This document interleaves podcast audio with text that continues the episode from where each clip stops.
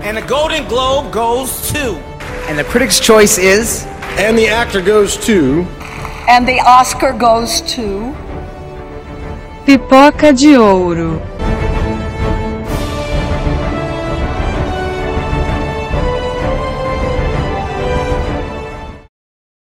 E aí, gente, bem-vindos ao segundo episódio Pipoca de Ouro, nosso podcast focado em premiações do Curso com Pipoca. Para quem não sabe, você não viu o primeiro episódio, não sabe o que você perdeu, porque foi bom demais. Inclusive, então, e outra coisa, já vou agradecer, porque nossa recepção foi muito melhor do que a gente imaginava. Então, já dá um beijo para vocês no cangote de cada um. Mas voltando aqui, é, esse é o segundo episódio, e vai ser, eu acho que o episódio, além do, do com os vencedores do Oscar, eu acho que é o mais esperado. É quando a gente fica meses e meses prevendo quem são os cinco grandes nomes, no caso 10 de melhor filme que vão entrar.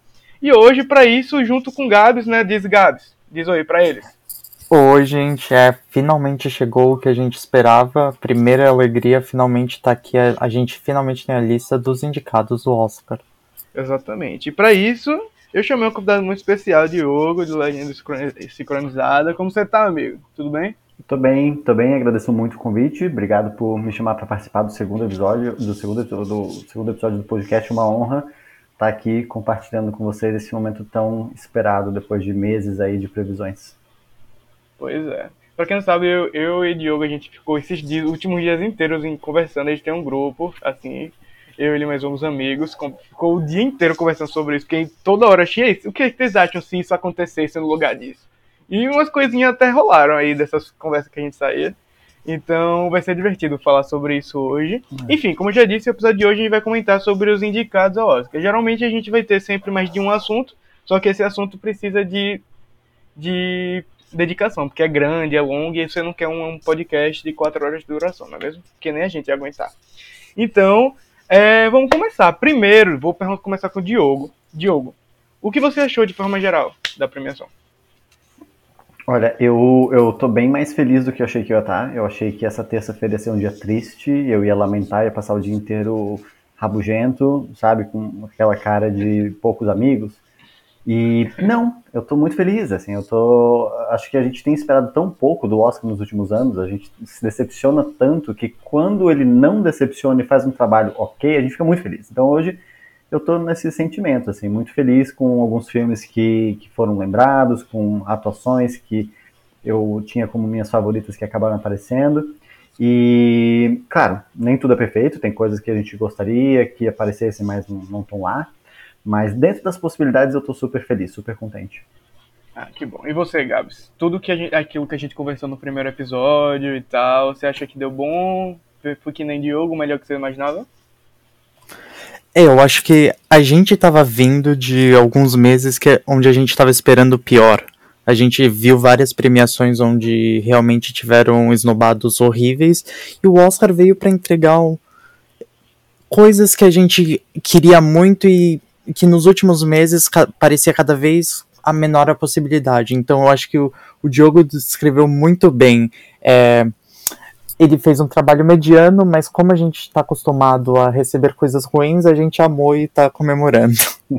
É, eu estou realmente muito feliz com o que a gente recebeu, até porque, que a gente estava falando, a gente teve presença de filmes internacionais em diversas categorias, não ficou só restrito em na, de filme internacional, né? Então, para mim, isso já foi um bônus, algo que a gente vai discutir também, que é como esses novos membros da academia que foram adicionados, é, principalmente a grande maioria fora do eixo Estados Unidos e Inglaterra, como isso vai impactar no Oscar. E já impactou de primeira. Ano passado a gente não viu algo tão forte, porque ainda estava nesse processo de adicionar, mas nesse ano foi, foi que foi. Esse ano realmente, dois nas categorias de roteiro, ambos têm filmes internacionais envolvidos e tal. Então, depois a gente conversa mais quando a gente chega nessas categorias. Beleza? Mas agora eu vou fazer a pergunta para Gabs. Gabs, eu quero que você me diga um nome, pode ser ator, pode ser filme, qualquer coisa relacionada a um snob. Eu quero assim, ó, um que você achava que ia acontecer e não aconteceu, e um que você já imaginava que não ia, mas você queria que acontecesse. Deu pra entender minha pergunta? Ficou complicada. Deu para entender. Eu acho que dá para jogar. Eu acho que um que eu tava achando e apostando, mas era muito mais pelo amor do que pela loja que que era Mass. Eu ainda tinha esperança de ser aquela surpresa na categoria de atriz coadjuvante e principalmente eu tinha muita esperança de ser um em roteiro original, que seria uma surpresa enorme, mas eu acho que faria todo mundo feliz. Agora, uma do coração que eu, que eu queria muito é que se repetisse o que aconteceu pela primeira vez ano passado, onde duas mulheres diretoras seriam indicadas, o que infelizmente não aconteceu, né? A gente esse ano vai teve a Jane Campion, que é a, a grande favorita da temporada, mas eu queria muito que a diretora de Titan conseguisse essa indicação. Eu acho que é legal que a gente mais uma vez viu um diretor internacional, o diretor de Drive My Car foi indicado, mas a diretora, eu acho que se tem uma diretora que poderia tentar entrar principalmente pelo, por esse lado internacional, seria ela que nem conseguiu entrar em, na shortlist de filme internacional, né? É, é, engraçado porque mesmo ela não tendo nenhum tipo de precursor, não aparecendo já, até por alguns tipos de... É que já imaginava, né, obviamente, e tal. No BAFTA chegou a aparecer, só que muito provavelmente por conta do, do comitê e tal. É, muita gente ainda estava apostando nela nessa uma indicação talvez surpresa, assim, sabe? Porque a gente ano, é, ano retrasado, o Thomas, é, ano passado, né? O Thomas Winterberg por Druk, é, tinha gente já assim, ah, ele é uma aposta que realmente é muito provável e tal, até parece com o que aconteceu com Hamaguchi, Drive Macar. Mas ainda assim era algo meio arriscado. E muita gente estava apostando nessa mesma prerrogativa. Só que sem a força de filme internacional era, era aquele negócio dificílimo, né? Até porque não teve campanha, né? A partir do momento que a Neon viu que Titan não estava em filme internacional, para que fazer campanha para algo que é incerto, né? Então, enfim. E você, Diogo, o que é que você. As duas perguntas que eu fiz. Bom, o que eu esperava e não aconteceu, que né, uma, uma das coisas que mais me deixou triste foi o fato da Ruth Nega não ter aparecido em Atriz Coadjuvante, que era uma das minhas favoritas o filme dela como um todo. E daí eu acho que eu posso estender para o filme, né? Porque outras coisas, a gente não esperava que Passing fosse ser indicado para outras, outras categorias. E essa seria, pelo menos, puxa, pelo menos atriz coadjuvante a gente vai ter uma indicação para esse filme tão bom e tão bem feito do, da Netflix. Que também não teve muita campanha, que foi deixado mais de lado, né, em comparação com os outros filmes da, da temporada que a Netflix estava ali fazendo um marketing bem melhor. Então eu fiquei um pouco, assim, triste com o fato da, da Ruth ter ficado de fora, que eu queria muito que ela aparecesse. E eu pensei que talvez adaptado fosse aparecer o roteiro, a própria Rebecca Hall, pra, né, que a gente já sabia que não ia acontecer, mas ia ser legal ter a Rebecca, como o Gabriel falou, ter mais mulheres, né, no, no entre os cinco indicados para direção. Então, se a Rebecca Hall aparecesse, seria legal. O próprio Mass também é outro filme maravilhoso, também concordo com tudo que o Gabriel falou com relação a ele. A Endowed eh, foi uma das, das que a gente ficou esperando ali também, atriz coadjuvante, mas não rolou. E qualquer outro do elenco que tivesse uma chance, eu ia ficar muito feliz também. Qualquer indicação para Mass ia dar aquela. Puxa, pelo menos lembraram de, do filme em alguma, em alguma categoria, mas não foi o caso. Pois é, tá. Então, eu concordo com vocês e vocês roubaram as minhas que eu tinha. Eu tinha a primeira e a minha segunda opção. A primeira era Mess e minha segunda era, era Pessim. Então, eu vou pra. Tá. Primeiro eu vou pra mais fácil pra mim, que é a do. Que eu achava que ia acontecer não aconteceu, então pra mim foi o Snob. Né? Que era, não era 100% certo, mas pra mim era uma coisa que eu tava apostando, que era o Mike Feist. Eu achei que West Side Story se confirmou um certo favoritismo pro filme. O filme foi super bem, é mais do que a gente esperava, inclusive. E é, então, ah, se o filme seguir nessa linha, o Make Face tem muita chance, né? Só que aí a gente teve uma surpresa, uma surpresa não até não tão muito boa na categoria, mas que facilmente caberia o Mike Face ali. E é, a não provável era The Green Knight. Eu acho que The Green Knight foi um dos meus filmes favoritos do ano passado, assim. E a gente sabia que já era, quando a gente viu o filme, já sabia que era um filme que não era cara do Oscar, até pelo diretor, né? O último trabalho dele é Ghost Story e tal, que é amado e odiado por muitos. Então a gente já sabia como era a situação. Então, enfim. The Green Knight vai estar sempre no meu coração. E Mass também, Passing também, que vocês roubaram de mim. Tá bom? Tem, tá, tem, então tem uma lá. outra que eu deixei de fora. Ah, que pouca gente mencionou também na temporada. No comecinho, quando o filme foi lançado, algumas pessoas mencionaram que era The Humans da, da hum, A24 também. Que foi que eu já esperava TV, que... né? Exato. que eu esperava que também né, fosse ficar de fora, mas eu achei maravilhoso o filme. A fotografia do filme é maravilhosa, velho. Podia aparecer Sim. facilmente. na ca- Se bem que a categoria tá muito boa, não mudaria nada, não. Verdade. Então, não vou reclamar, não. É, tá. Então vamos lá, vamos começar. Claro que com o tempo a gente vai lembrando mais snobs e tal, né, durante a das categorias. Eu vou começar primeiro por algo que mexe com o meu coração, porque era uma chance remota, né? As categorias de curta a gente nunca tem certeza de nada. Porque são campanhas mais modestas, são campanhas mais. Não é simples, mas são campanhas completamente diferentes das que a gente está acostumado a debater durante o ano inteiro. Então, quando chega na shortlist, é que a gente começa a se aprofundar mais, ver quem tá com quem e tal. Esse ano, a Netflix, eu acho, se eu não me engano, encabeçou duas vagas. Se eu não estou enganado. E, é, mas o que eu tô falando é o Seiva Bruta, né? O nosso filme brasileiro na categoria de curta, de curta live action. É, eu tava apostando naquela ideia que aconteceu realmente, apareceu curtas minúsculos que ninguém tava comentando e acabaram entrando na shortlist tava indo na mesma linha. Infelizmente não foi Brasil. Mas é, vocês tinham algum curta que vocês estavam imaginando que ia entrar e não entrou, uma coisa do tipo assim? Porque essas categorias são difíceis, né? Como eu tava falando. São. são É, eu acho que os- as três categorias de curta eu acho que são as mais ahn, difíceis de se pre- fazer uma previsão e as mais únicas, né? O, quem vota em curta tem. A gente nunca sabe o que eles vão. Eles entregam ahn, filmes muito diferentes todos os anos. Acho que além de Seiva Bruta, que a gente tinha uma esperança muito grande, apesar dele não ser tão apostado em plataformas como Gold Derby, eu acho que teve um filme que eu gostei muito que chama You're Dead Helen, que acabou não entrando. Eu, se eu não me engano, ele tá disponível no YouTube e vale muito a pena assistir. E tem um que eu já não, não esperava indicação, mas também adoraria que entrar, que é um filme francês que chama Les Grandes Claques. Que fala a história de uma família no Natal, são pais divorciados. Eu acho que foi uma história bem interessante de se assistir, bem única.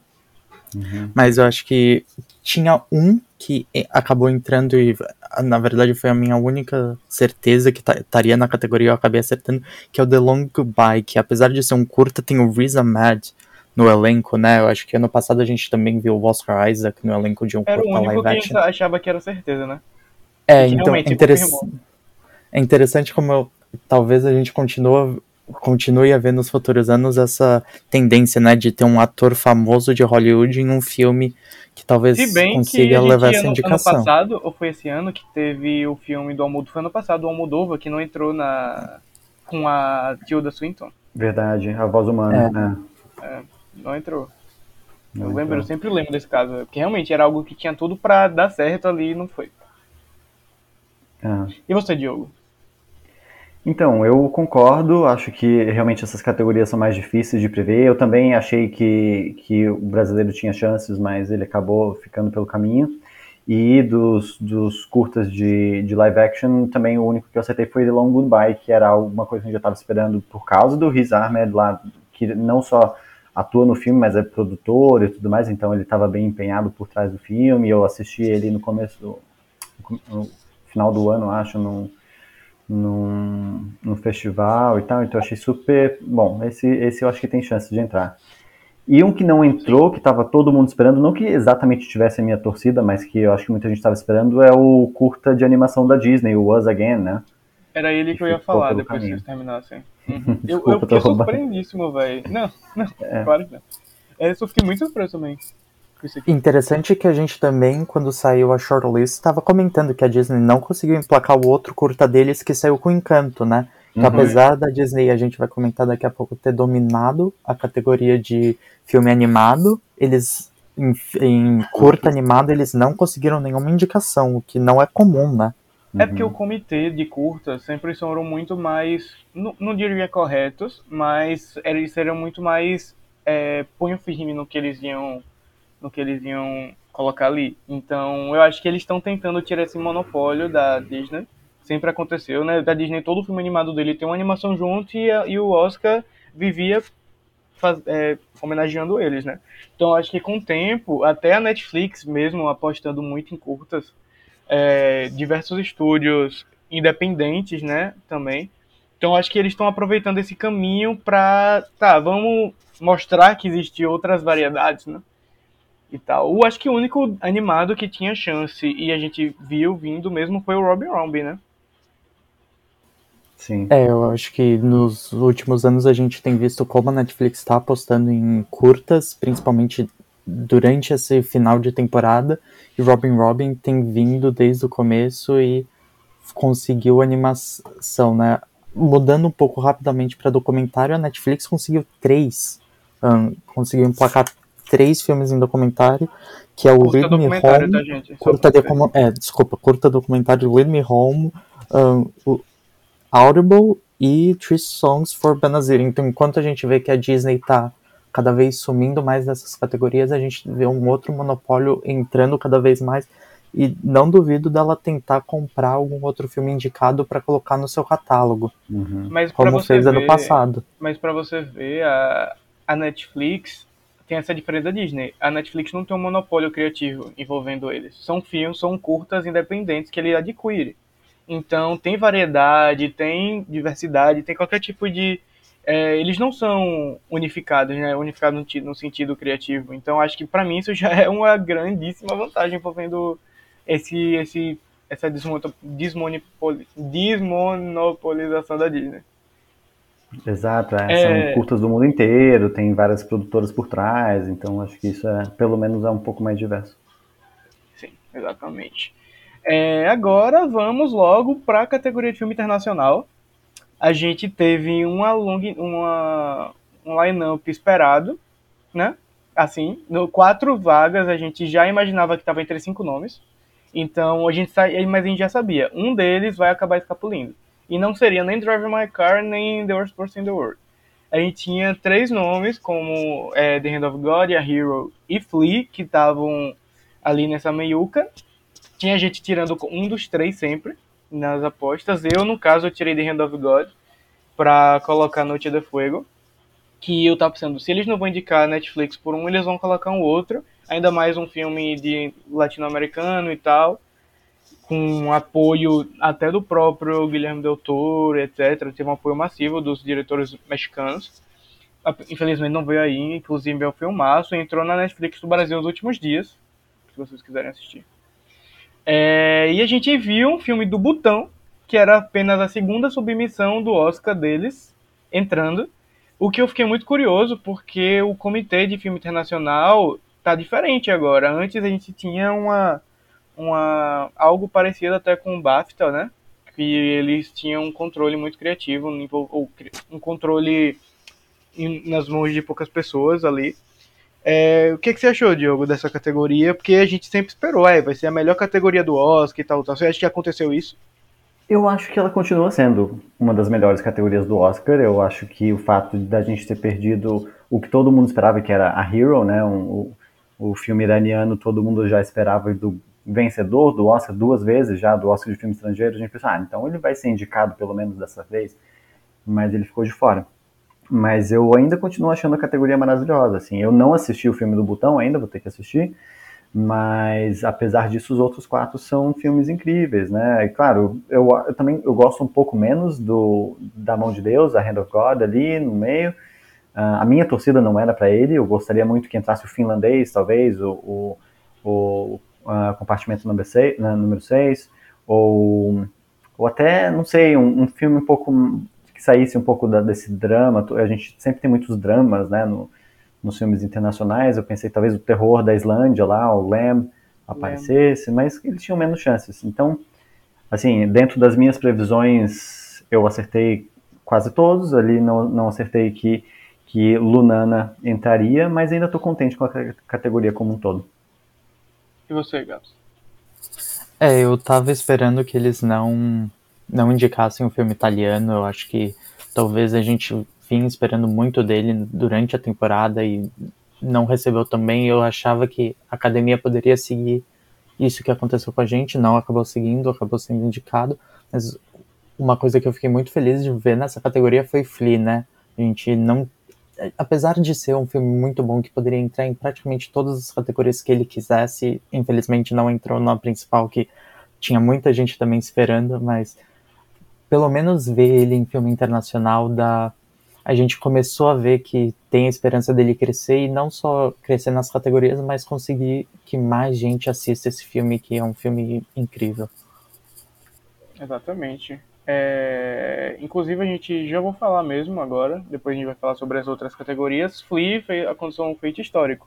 Ele foi indicado em três categorias no Oscar, é a primeira vez que um mesmo filme é indicado em filme internacional, documentário e animação, o que é algo feito incrível, ainda mais pela temática do filme que é fantástico. Eu não quero dar spoiler, porque eu acho que a experiência que eu tive sem saber de nada do que era o filme foi maravilhosa. Então, assistam. Se não viram ainda, o que eu acho difícil se você está ouvindo esse podcast, mas caso não, fiquem à vontade para assistir, tá bom? É, mas, assim, de forma geral, pensem que não existe shortlist para filme internacional. Qual filme deveria estar aqui e não tá? Só quero um nome. Decidam-se. Não, não quero dois, quero um. Só um. Eu vou. Eu, assim, não é meu favorito de todos os filmes. Eu gosto muito de filmes internacionais ao redor do mundo. Então, eu tô assim, tô, eu, eu tem muito filme que eu gostaria que o país tivesse escolhido e o país nem escolheu, como é o caso de Madas Paralelas, por exemplo, né? Ele não foi nem escolhido pelo país, então muito menos para chegar no shortlist. Agora, não, ah, é geral, assim.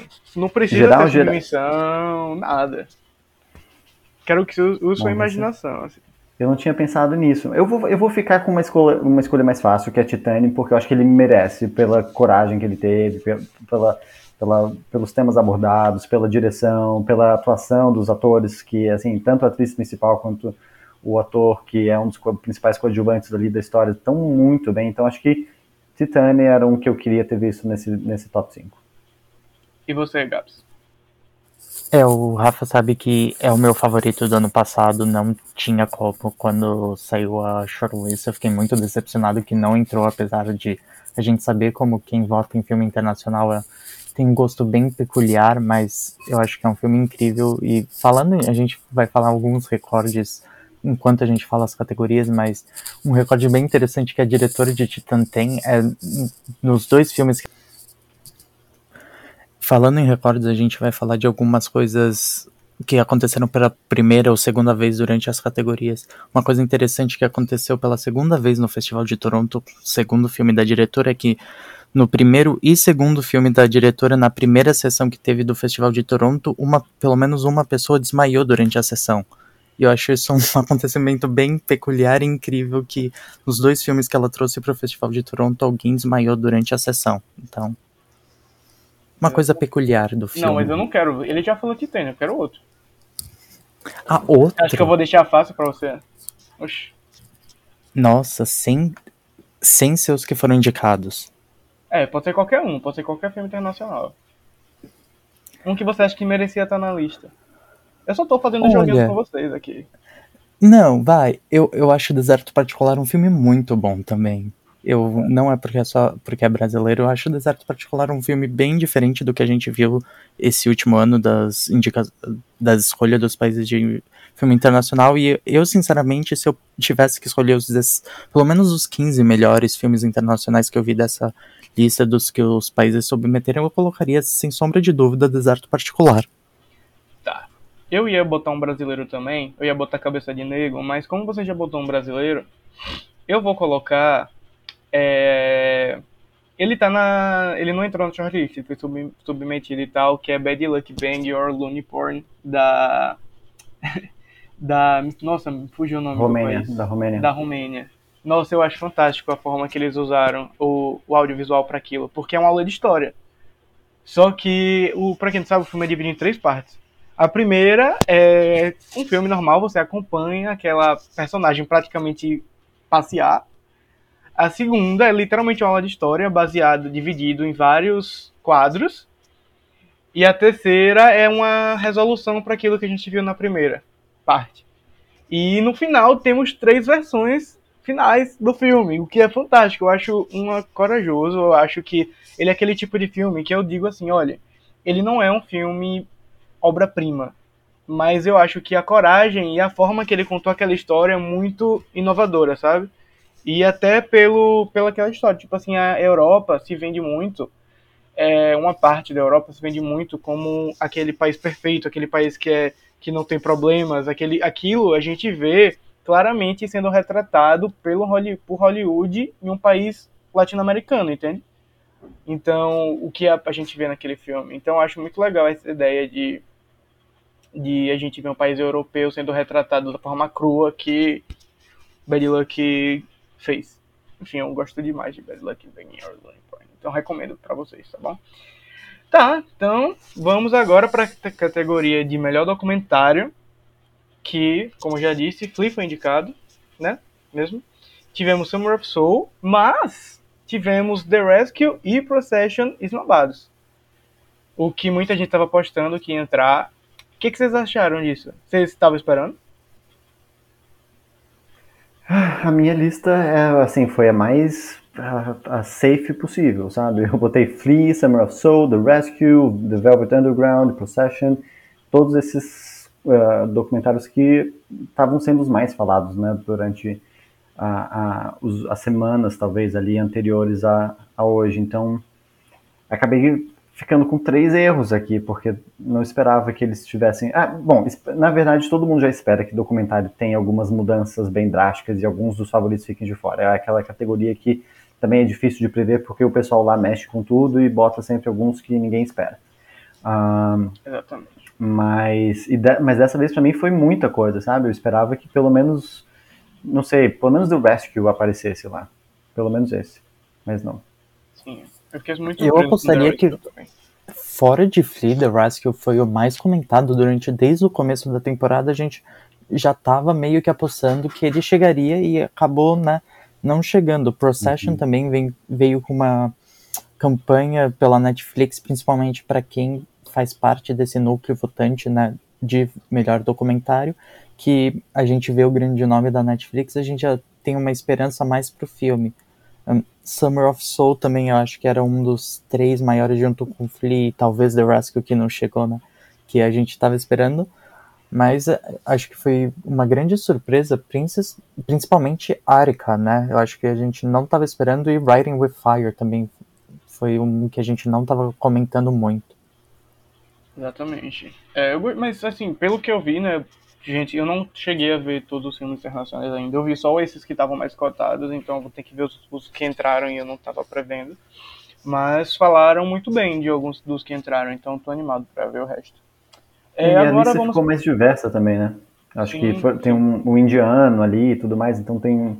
A gente sempre aposta nos mais populares, que geralmente são americanos ou europeus, Americano. e a gente conseguiu sair dessa, desse eixo. Exatamente. Agora a gente vai para de animação, que foi a que a gente mais esperava. Não, que já tinha uma lista quase pré-pronta, a gente só estava em dúvida se ia se confirmar na última vaga, porque tinham alguns nomes que poderiam substituir, inclusive eu optei por ser doidão e coloquei Sing 2 na última vaga. porque eu achei que eles iam. A campanha de Sing 2 foi muito forte em janeiro. Eu tava. Hum, é a cara do Oscar indicar um filme que é trefe. Enfim, aí veio. Encanto, Flea, família Mitchell, Luca e Raya. Geral da, da Disney, já como a gente já está acostumado, Encanto favorito. O que, é que vocês acham dessa categoria? Acharam fraca? Eu vou primeiro? Vá primeiro, pode perguntar. Então, eu tava. Ah, bom, eu gosto de todos os filmes que estão aqui. Não é esse o problema. Eu acho que e o fato de estar tá bem claro, já que seriam esses cinco filmes, faz com que a categoria perca um pouco da emoção, assim, né? Mundo já esperava. Tudo bem. Mas para mim são cinco filmes bons, mas também eu, eu, outra coisa que me incomoda na categoria é que o, o, o favorito já é muito favorito. Tá? acho que Encanto Sim. ninguém duvida de quem, sabe? Não, ninguém apostaria dinheiro hoje falando, olha, vai ganhar Raia e o Último Dragão. Ninguém, sabe? Porque vai ganhar Encanto. Por mais que eu não queira. Então, assim, eu acho que para mim é Flea em primeiro e quase grudado em Flea outro filme que eu amei muito, que é a, a Família Mitchell ali, que eu acho que fabuloso, a animação é linda, a história é divertida, original, é LGBT, é tudo de bom que tem no filme, sabe? Então, para mim, é a animação da Sony devia estar junto com o Flea ali entre os favoritos, mas nenhuma das duas vai vencer, provavelmente. Isso me deixa triste. Pelo menos, é, Mitchell teve um apoio muito grande da ala de crítica, né? fez uma, Ah, uma campanha muito legal da War- na Art Season. Bom Joon-ho acabou de botar na lista dele dos melhores filmes do ano, da família Mitchell. Mas ele gente, olha botou também que do honra. Look Up. Mas esquece, a gente, a, gente passa o pano nele. E você, Gabi? É, foi a primeira categoria que a gente comentou aqui que eu cravei. Eu acho que, mesmo querendo muito que Bell conseguisse entrar, eu acho que a- ainda é um pouco difícil dois filmes internacionais entrarem numa categoria como, principalmente como animação, né? Então, e o Rafa apostou em Sing 2, até eu perguntei pra ontem quando ele falou das apostas, você viu o filme? Porque eu tive a experiência de ver o filme e assim, depois de ver eu realmente não, não via outra possibilidade a não ser Raya, apesar que eu queria muito que Bell conseguisse entrar. Perfeito. Também acho. E a gente sabe, Encanto é um sucesso, né? Tanto, principalmente na parte musical dele, né? Tá em primeiro lugar. Eu não sei nada de música, gente, desculpa. Eu não sou Tá mesmo na Billboard. entender de charts musicais. Mas eu sei que tá em primeiro no chart musical dos Estados Unidos. Isso é uma a coisa música muito que legal. eles Então, não escolheram, né? Eles estão tá em primeiro We Don't Talk About Bruno e eles acabaram indo com uma outra música que então a gente não vai ver a música número um no Oscar. Então, eu Eles tava deixaram dizendo que eles podiam. fora. Eu tava vendo que eles estavam pensando em fazer tipo um mashup, sabe? Pra, eu acho que foi a Variety que levantou essa Pra possibilidade. apresentar no Oscar, você diz, no dia da é, cerimônia? porque já teve uns filmes, isso, porque já teve uns filmes anteriores que eles fizeram, acho que foram três músicas de uma, de uma coisa assim. Uhum. Aí talvez fosse uma possibilidade, né? Porque realmente ia ser Só pra fantástico. cantar, né? É, só pra ser. Eu tava pensando em não apoiar isso, mas agora pensando, se eles, em vez de colocassem aquela montagem que dura três minutos do filme, colocarem os atores de West Side Story cantando as músicas, agora eu apoio. Se eles, se eu tiver que endurar uma canção de encanto por Rapaz, West Side Story, eu, eu faço. Se, se eles quiserem, eles podem fazer uma, um, meio que uma vibe musical inteira, o, o, o negócio, porque a gente teve Encanto e foi o ano com o maior número de musicais possíveis para serem indicados, né, velho? Teve a Story, teve até Tic Tic Boom, teve até o próprio In The Heights, que foi esquecido, que eu sei que Diogo não gosta, mas eu e Gabs gosta. Vamos defender o filme. Vamos E- defender. Eu tava muito esperando In The Heights em alguma categoria pra isso, pra, porque foi o ano dos musicais, mesmo a gente tendo visto muitos musicais ruins. Eu acho que esse último ano foi um ano dos musicais. Não, não, Diogo, não.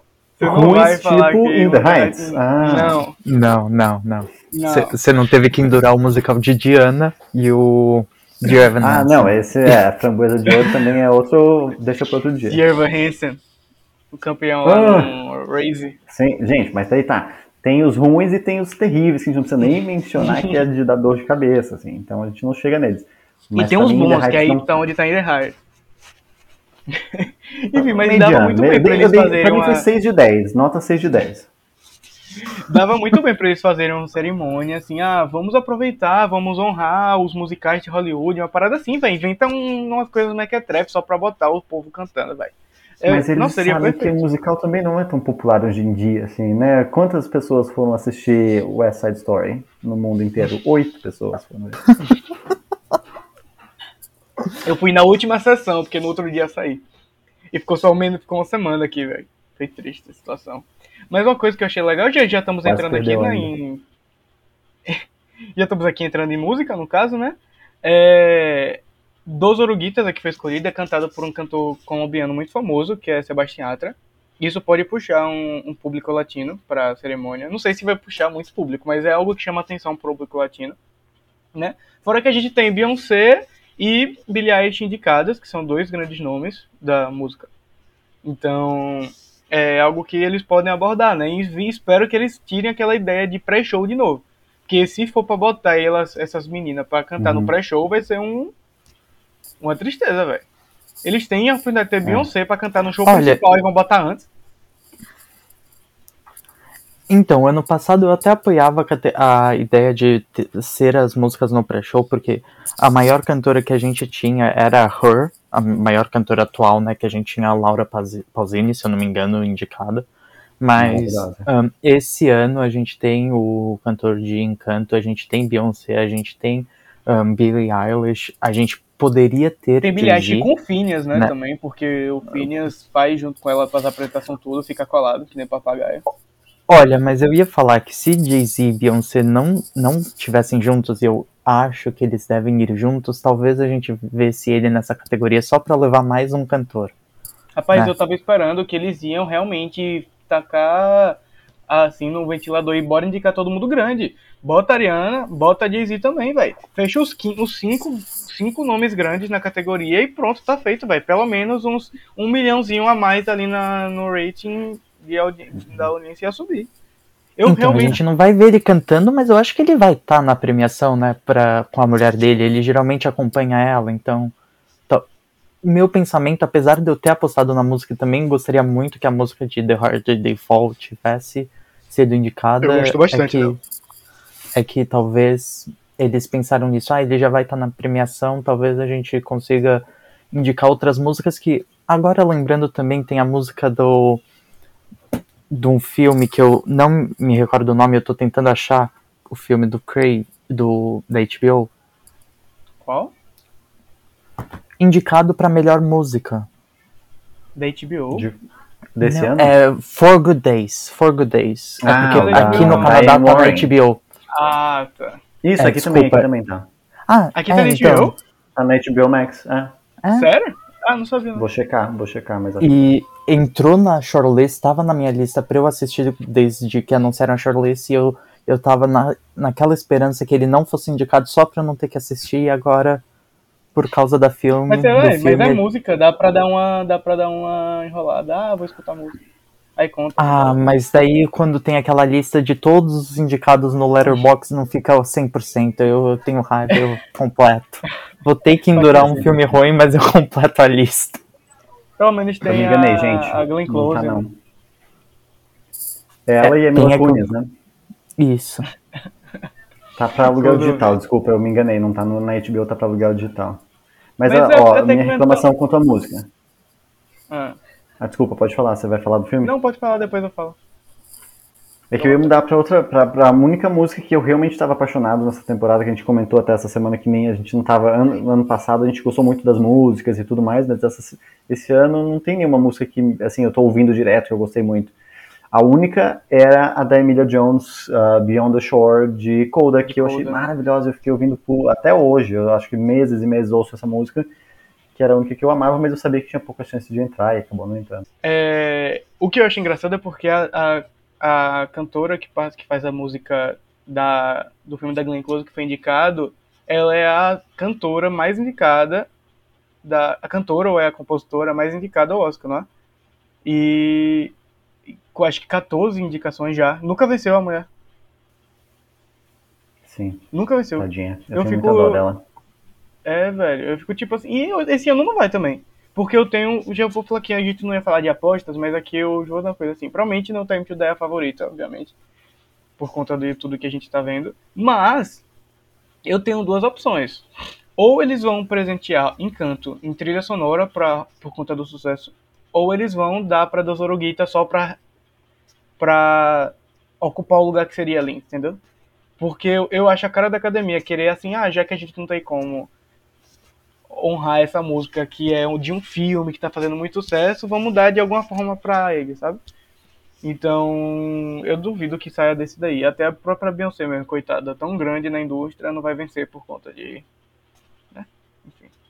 E eu até gosto da música dela pra King Richard, não acho ruim não. Acho legalzinho, assim. Não, não é o tipo de música que eu escuto, não, mas é uma música legal. Eu gosto Enfim, também. agora. Aí vamos aqui Uhum. passando pra trilha sonora. Nós tivemos, foi uma das categorias que eu gabaritei. Foi Duna, The Power of the Dog, Encanto, Don't Look Up e Madres Paralelas. Né, eu achei muito legal a entrada em Madres Paralelas aqui. A gente já tava até esperando que aparecer alguns precursores e tal. Mas eu gostei de eles terem realmente botado o pé e indicado. Achei bem legal. É uma trilha bem boa mesmo, um dos maiores destaques do filme. É, O que, que você achou, Diogo, da categoria? Ela tranquila, assim, como você falou, ela não estava difícil de prever. Eu coloquei, na verdade, a Spencer na, na, minha, na minha aposta.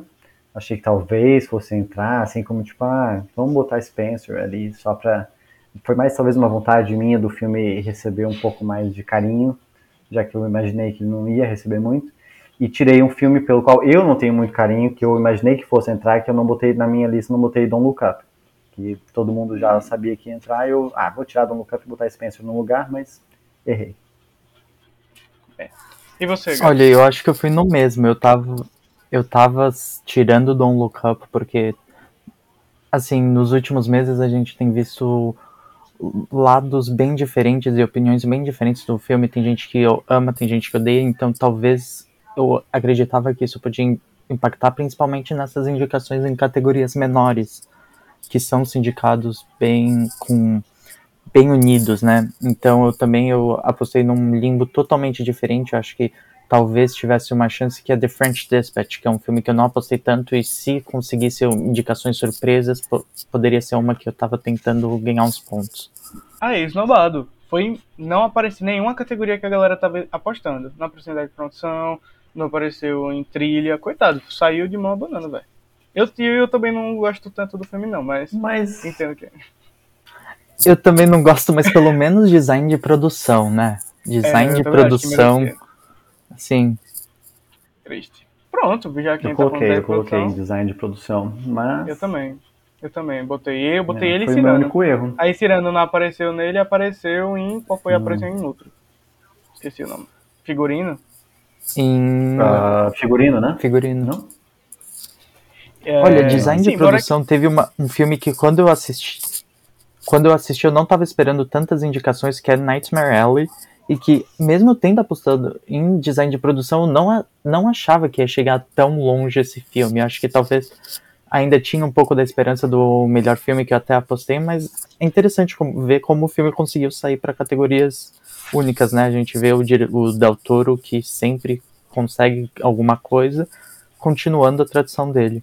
É, eu acho engraçado o caso de Nightmare Alley, porque ele não entrou em nenhuma categoria principal.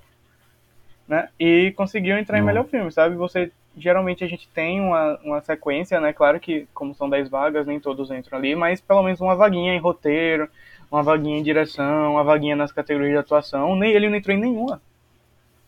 É, isso geralmente eu acho que acontece mais até com os filmes, quando entra um filme internacional, por exemplo, né? Sim. Então, talvez o filme internacional tá lá, vai, vamos, a décima vaga vai pra ele, mas daí não entra pra diretor, não entra pra roteiro. Não foi o caso de Drive My Car, felizmente, estou muito feliz, mas foi o caso de Nightmare Alley.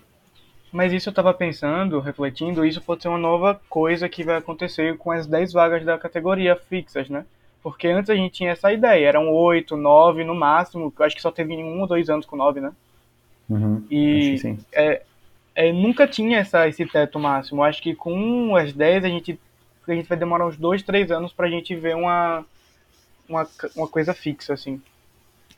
É, você mas a gente, a gente tem 10 vagas pra roteiro, né? A gente não pode esquecer isso. A gente tem. Aí tem 10 vagas pra roteiro.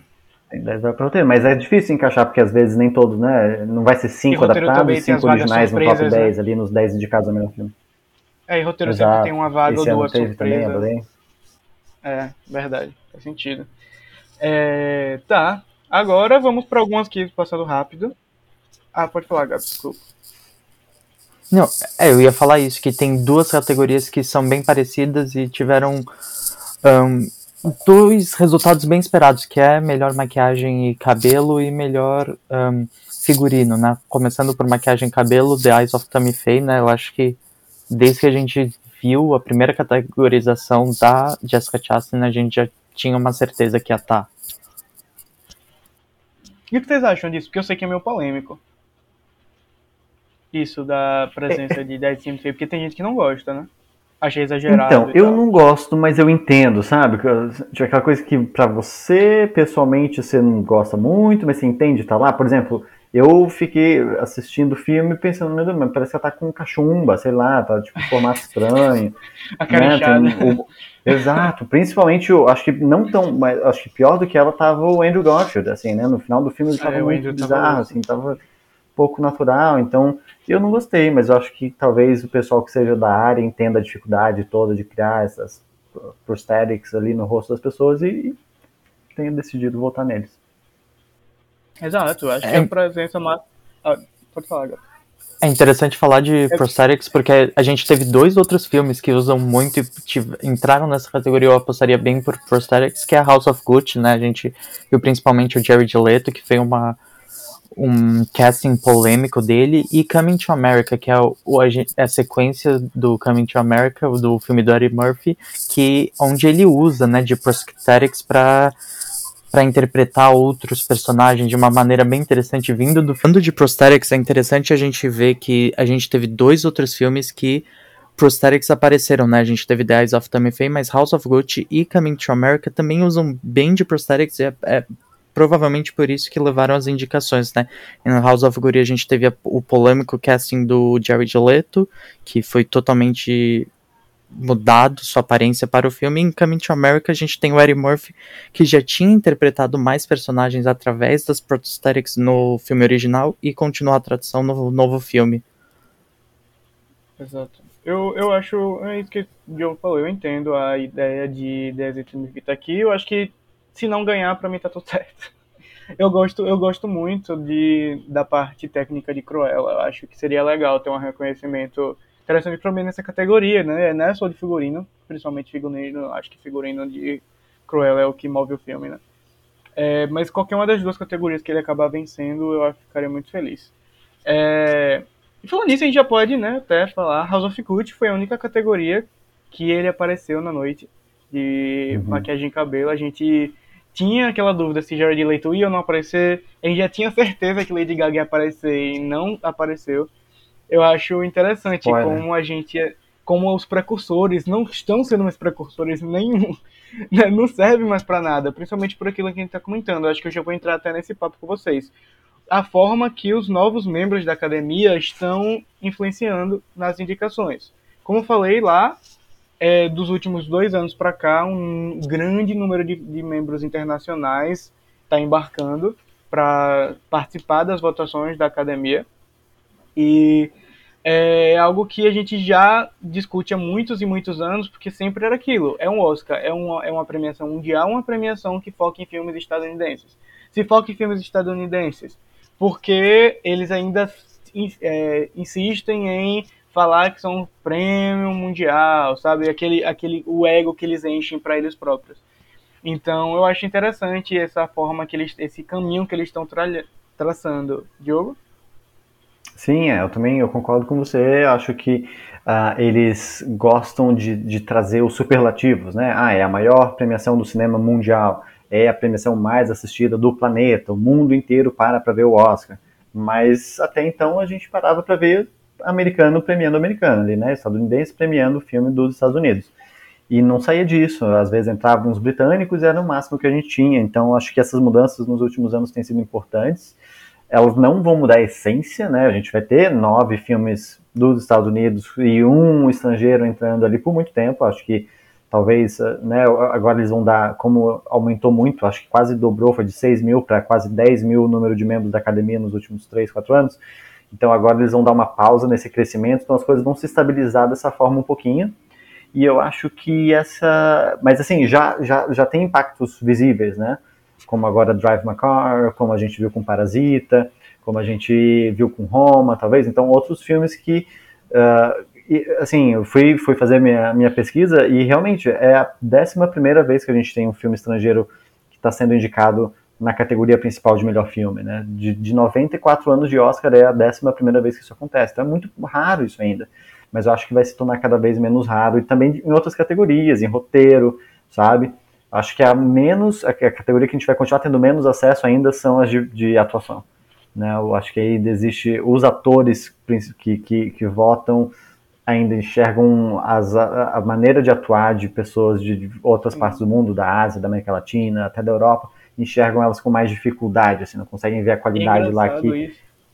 É engraçado isso porque na época de Parasita a gente falava sobre isso, né? Como Parasita venceu Exato. o melhor filme, venceu a melhor direção e tal, mas esse ano a gente pode ser ainda mais ainda, né? Drive McCarthy tá em também roteiro, direção, filme e mesmo assim nenhum dos atores entraram, sabe? Eu uhum. acho que a uhum. gente tá vendo realmente essa recorrência É, e é algo preocupante no sentido de, tipo, a gente teve dois atores in, é, internacionais indicados esse ano.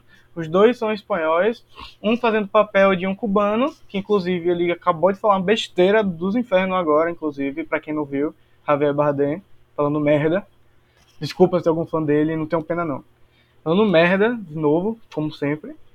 E é, eles, eles vão sempre, principalmente para os grandes nomes já, né? Os já conhecidos. Então, ambos já foram indicados ao Oscar e tal, né? Já venceram. Eu não lembro, Javier já venceu? Eu acho que não, mas é, é isso, né? Interessante como a gente às vezes vê, mesmo o Antônio Bandeiras, que alguns anos atrás foi indicado por Dor e Glória, a gente vê esses nomes às vezes raramente internacionais em categorias de melhor atuação, mas são nomes que estão no círculo de atores estadunidenses. Filmes hollywoodianos, que, né? Então, acho que essa, essas quatro categorias principais a gente ainda vê que é um grupinho fechado e eles votam neles mesmos. Então, rara a gente fica muito feliz quando alguém de fora desse círculo entra e infelizmente a gente vê isso cada vez menos, né?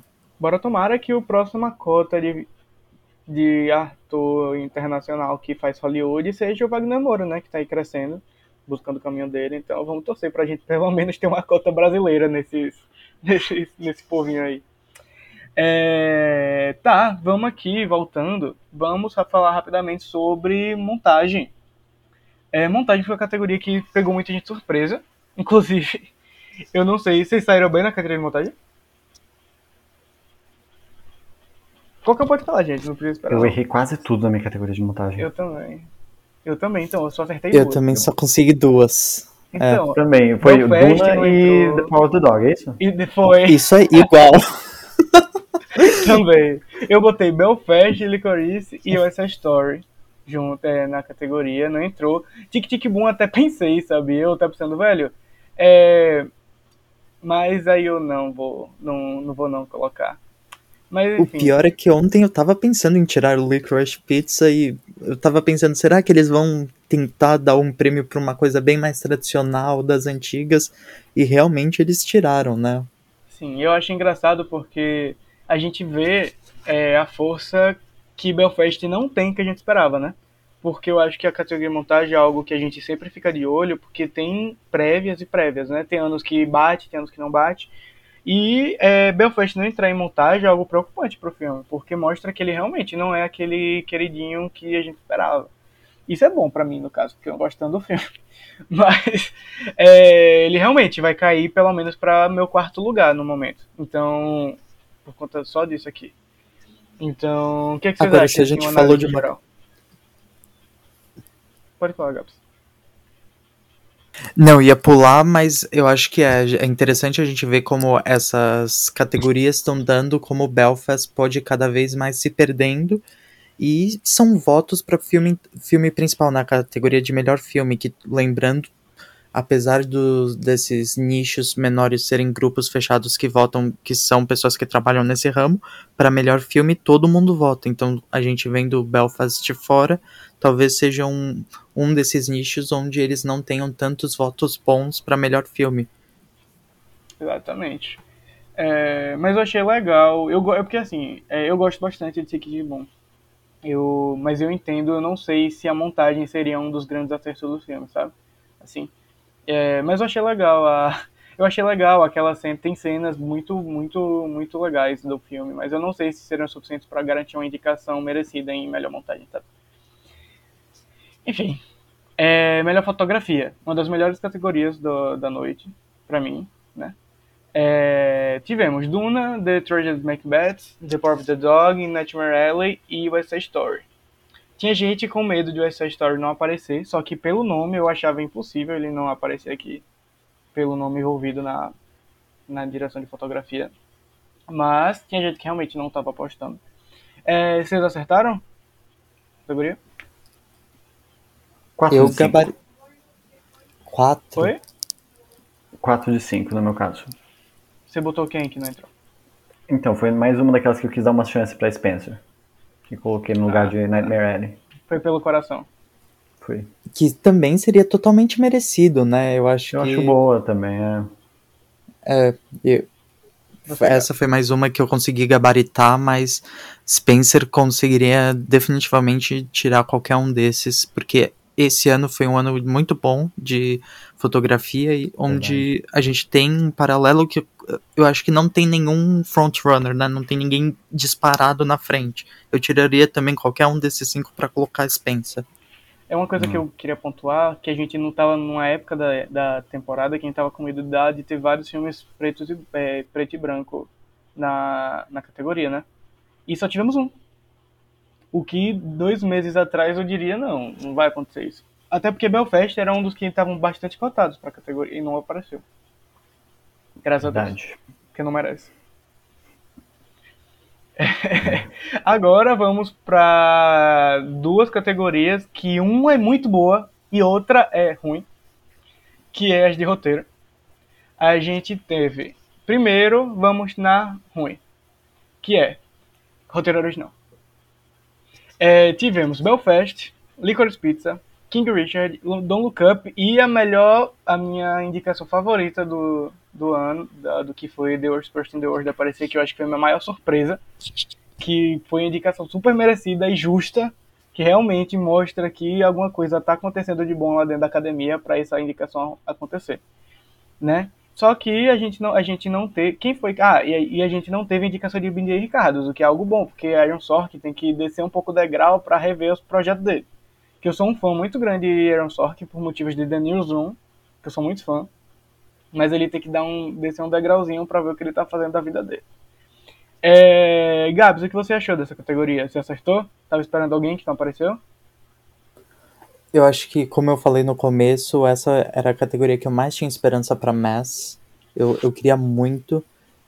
Eu, eu tô agora lembrando das minhas apostas e eu não sei porque eu dei uma loucura. Eu coloquei dois filmes internacionais, então eu fiz 3 de 5, eu consegui The Worst Person in the World, mas eu não sei porque eu, no dia que eu fiz as apostas eu coloquei Parallel Mothers, que acho que ah, talvez tinha gente eu... achando que podia acontecer mesmo. Tinha gente pensando nisso mesmo. Uhum. Talvez eu fui muito na onda das pessoas, porque mesmo, de novo, Don't Look Up sendo um filme bem polarizado, talvez a gente poderia esperar, né? Eu acho que, pelo menos para mim, a maior surpresa foi King Richard, que eu não, não apostaria. Realmente não não tava esperando essa indicação. É bem Sessão da Tarde, né? É tipo Belfast pra mim. São dois filmes bem Sessão da Tarde, assim, que não mereciam estar em... Quer dizer, igual aqui não tá falando, eu gosto muito de Will Smith, como a gente vai falar depois.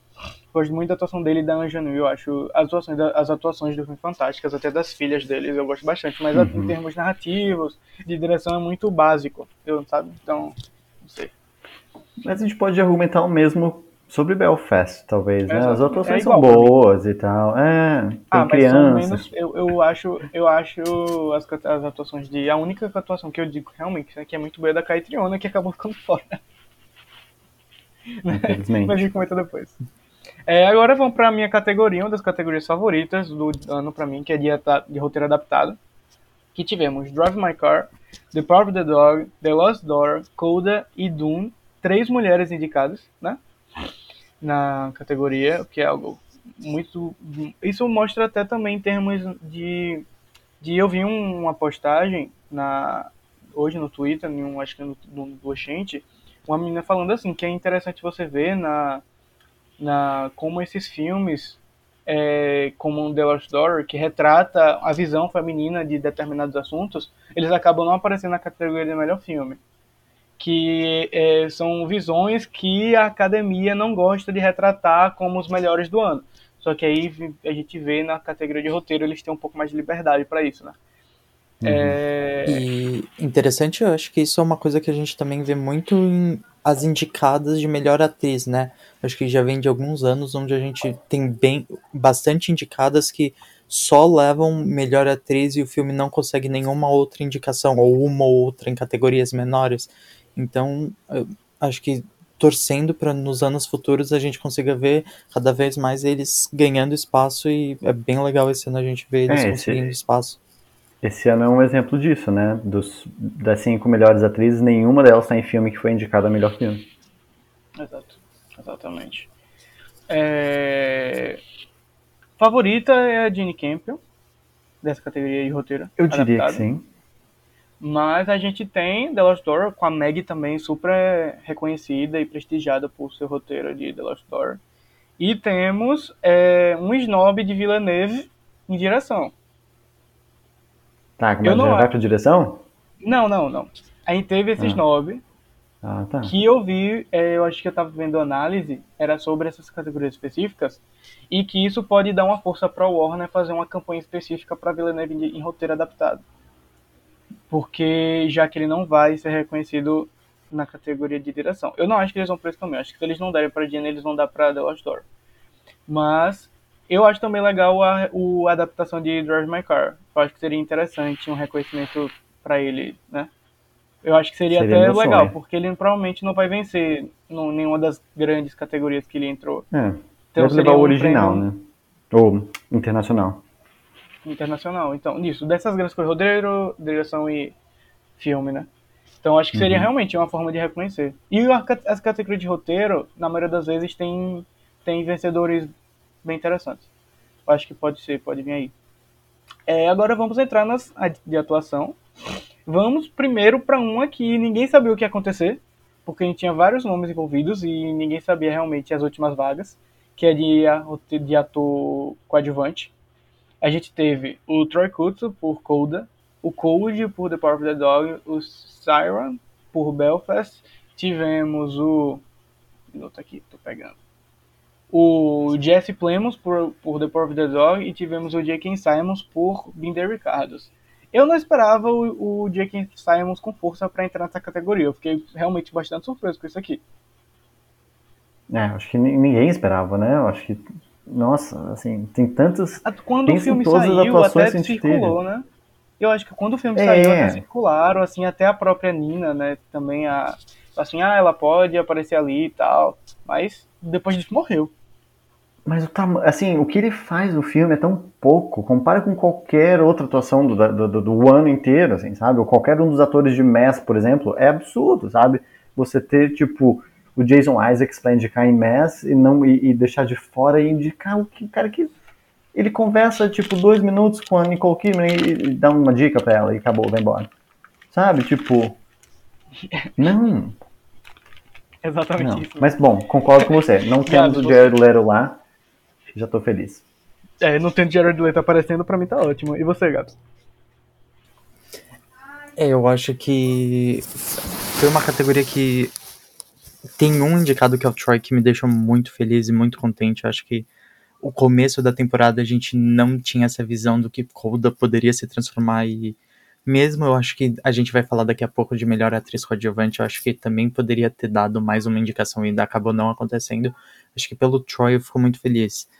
Eu de Belfast, eu preciso falar que eu desde o começo eu, eu não tava apostando nos dois principais que acabaram descendo para para ator coadjuvante, né, que, que foi o Jamie Dorman e a Catherine que acabaram pela campanha sendo colocados em coadjuvante e eu via muito o Kieran se fosse alguém indicado ser indicado por isso mesmo eu coloquei. Acho que o Corey já tava lá, mas pra mim minha maior surpresa além do J.K. Simmons que esse realmente não sei de onde saiu foi o Jesse Plemons, porque a, gente não tava falando tanto dele e é a segunda, é a segunda indicação do mesmo filme nessa categoria, o que não é tão comum assim, né? A gente não vê tão recentemente, É, frequentemente. E eu, eu, eu diria que no caso, mas no caso dele, uma- pra mim foi uma surpresa muito boa, porque também, apesar do papel dele ser mais reduzido comparado ao outro companheiro indicado também, o Cody, ali no na mesma categoria, ela tem uma sutileza, ela tem uma nuance que, assim, é, é, o pouco que ele faz já impressiona, né, pelo, pelos os poucos momentos que ele tem. É, eu vou ser um pouco polêmico aqui agora. Eu prefiro o Jesse do que o Code em Ataque dos Cães. Eu, eu, eu, assim, ó, eu, eu, eu gosto da atuação do Code. Eu acho legal, acho legal ele sair da sala e brincar de bambolê do lado de fora. Acho, eu acho interessante o que ele faz no filme. Eu acho a forma que ele atua muito legal, porque é aquilo que o filme pede realmente. Só que eu não, eu, eu não tenho esse apego do que a galera teve, sabe? Eu realmente não consegui. Tanto que o Troy, pra mim, é o meu favorito disparado. E eu, e eu ainda acho que ele tem muita chance de vencer, assim. Porque eu acho muito. é, a, a academia ainda tem um negócio com atores jovens, né? Assim. É, é a primeira indicação Uhum. dele, ele não deve ter nem 25 anos ainda. Então, eu acho que talvez. não é. Pode acontecer, acontece. Mas eu não sei, eu não vejo a academia dando pra ele o prêmio. Pelo menos não agora, né? Daqui a um. na- nas apostas finais, talvez eu esteja apostando nele. Não sei, tem que ver o SEG e tal. Mas. É, no, na Não, eu concordo. No momento. Concorda? Ah, tá. Achei que eu estava sozinho nisso. Eu acho que o mais difícil, eu acho que o mais difícil pro é, não, acho que o mais difícil pro Troy era conseguir a indicação. Eu acho que agora que ele conseguiu a indicação, as coisas ficam mais fáceis, sabe? É o que eu sempre E é digo. interessante é que a o- gente não. A, a gente não tem tantas indicações de Coura, né, pra, na premiação agora. Então acho que Coura talvez possa focar em tentar esse, levar esse prêmio nessa, nesse restinho de temporada, conseguir os votos pro Troy, né? Porque acho que eu talvez sempre- eles não apostem tanto em melhor filme e talvez melhor roteiro ainda tenha uma esperança. Sim. É, eu acho interessante, eu sempre falo isso. O Gabi já deve estar até enjoado. Que é um gosto, eu, eu comparo muito a caminhada do Troy quando o Paul Wright de The Son of a Mary ano passado. Eu acho que eles tiveram uma, um apoio do público muito massivo em termos de. Sabe aquele. aquele. aquela. aquele apoio do coração? De assim, ah, a gente sabe que é um filme que dificilmente pode chegar até o final, mas a gente vai apoiar para que chegue. E chegou ambos, sabe? Eu acho que até pelo mesmo apelo de até o mesmo apelo da da, da do tema, do, da trama, do que está sendo feito, da, da forma da atuação. São ambos que eles não é, que se expressam de formas diferentes, mas eu, eu- nossa, eu acho eu, eu me lembro demais sempre. E eu ficaria muito feliz com a vitória, já disse aqui, repito, Troy para vencer, vai ser meu voto. É, a próxima categoria é a de atriz coadjuvante, que tivemos algumas surpresas bastante interessantes. Já começou com a Jessie Buckley sendo a primeira anunciada. Foi a bomba, assim, do nada jogada, assim. Começou com ela. Você considera ela a bomba? Não, eu digo Ah, bomba mas no sentido porque que. começou, né? Começou, Começou eu acho que ela. começou, mas vamos falar, a segunda, né, Rihanna DeBose, que acho que talvez seja frontrunner da categoria, eu acho ninguém tava falando tanto assim, estavam ainda apostando na derrota do filme antes dele estrear, antes de começar as sessões para imprensa, mas desde que as primeiras impressões saíram, a gente sabia que ela ia estar nessa disputa, né, eu acho que no, bem no começo a gente lembra que ainda tinha, vai ser a Rihanna DeBose ou vai ser a Rita Moreno, então não tinha mais algumas semanas depois já era definido a Rihanna DeBose frontrunner, mas pra mim eu considero a bomba a próxima, que foi a Dench. É, tá. que- Não, é realmente, foi a que ninguém esperava, mas a, eu digo no sentido da Jessie ter parecido assim com uma bomba, foi porque a gente tava sempre muito focado nos. No, tipo assim, já tinha um Em outras focado, pessoas. Sabe? É, a Ruth era algo que, Uhum. que eu achava que já era algo. A gente, claro, tinha aquela Certo. incerteza de ser, mas eu achava que era certo. Apareceu em todos os precursores, tirando o Critics. Então, é, é algo que realmente não estava esperando aparecer. Eu falei, quem ia sair? Eu não achava que a Catherine ia sair também. Cat- Catherine ia sair, eu não esperava. E saiu, sabe? Também então, não. sei lá. É que eu acho que não me assustou, não foi tão chocante pra mim a saída da, da, da Balf pra entrada da Dente, que foi porque eu. Porque era o mesmo filme, então eu tava com a cabeça assim, ah tá, a Judy Dent entrou lá e tal. Então, porque a gente tava esperando dois atores em, em ator coadjuvante, né? E daí é, vai, vai que vão ter duas atrizes aqui também, mas eu não tava esperando nem um pouco que a, a, a- que a Jess entrasse, sabe? Pra mim era única, as únicas indicações de Lost Daughter possibilidades eram de para atriz e para roteiro, talvez assim uma coisa melhor filme se encaixasse lá na décima vaga, mas era atriz e roteiro só pra mim. Exato. Exatamente, exatamente. É, mas tirando dúvida, é, bora, bora supor aqui, quero, vou brincar de novo aqui com vocês. Vamos supor que a Rita Moreno entrou na categoria. Tá. Não pensem no sentido de, de merecimento. Vocês acham que o Side eu, quero, não é nem pra saber se ela teria força pra vencer por conta dela. Vocês acham que o Side Story teria força suficiente pra vender uma, uma, uma atriz sem ser Ariana? Tipo assim, força como um filme, pelo que a gente viu no Oscar, nas indicações do Oscar. Vocês acham que o filme teria força pra isso? Porque é o meu pensamento com Belfast. Em qualquer Hum. categoria. Olha, eu acho que eu, eu não vejo a Rita Moreno fazendo campanha para ela ser indicada, e eu acho que talvez isso seja muito porque eu não tenho certeza, mas ela é produtora do filme, então ela talvez ainda leve um crédito em melhor filme e ela estava feliz. Eu acho que a, o pessoal da campanha da Disney tinha essa, essa dúvida se conseguiriam indicar duas pessoas, e eu acho que não, se, acho que seria muito difícil e divisível de votos. E com, É, pra acho Ariana que esse, seria, seria horrível. Seria horrível. E esse ano que a gente não tinha ideia de quem podia entrar, eu acho que essa era uma categoria bem difícil de prever. Eu, eu acho que a Disney fez a escolha segura e a gente vê agora que certa, que onde um, futuro previsível e provável onde a Ariana DeBose vai levar o prêmio. Então, acho que a Disney fez a escolha certa. Não acho que ela, se tivesse duas pessoas no mesmo filme, conseguiria dividir. Agora vamos falar de novo sobre o maior nome da noite, Negga. Ah, sim, exato. Então, é, é, eu ia falar sobre isso porque uh, quem que ia sair, sabe? Tipo, o, que, o, que, o lugar de quem que, que, que ela, que a Rita Moreno ia pegar se ela entrasse nesse, nesse, ela ia tirar também a Jessie que acabou de entrar, que eu acho que tirou o lugar da Ruth, sabe? Tipo, não, ia ser, eu acho que ia ser confuso, não sei, eu acho que ela não ia ter, não ia ter comentado duas atrizes do, do West Side Story nessa nessa categoria que já estava tão disputada e que deixou de fora uma das pessoas que estava todo mundo torcendo, assim, eu não entendo, tava todo mundo, tava muito claro que ela ia estar. Para mim, ela ia não só entrar, como ia ser a segunda brigar, depois da, da, tá da, exato, depois da Ariana, assim, ia ficar logo atrás. E o fato dela não ter nem entrado me deixou chateado, porque eu acho que ela merecia. E as duas atrizes do filme são excelentes, né? A Tessa que não não, consu, não, é não conseguiu criar um buzz. Né? É Exato, Tessa não, mas ela, Exato, mas infelizmente ela não conseguiu criar o buzz que a, a Ruth Nega criou. Então eu pensei, puxa, eles vão pelo menos voltar para Ruth Nega, porque até porque a gente sabe que a Tessa não vai entrar, então talvez ela acumule mais carinho, mais voto das pessoas, sabe? Eu achei que ia acontecer isso. Tipo, ah, eles vão voltar em peso nela, sabendo que vai ser a única pessoa do filme que vai conseguir entrar, quando na verdade as duas são muito bem, mas não entrou. Exato, exato, exato, exato. É, e eu principalmente ainda vejo, desde o começo eu tava meio que pensando na Judy Dent, depois eu joguei ela totalmente de lado.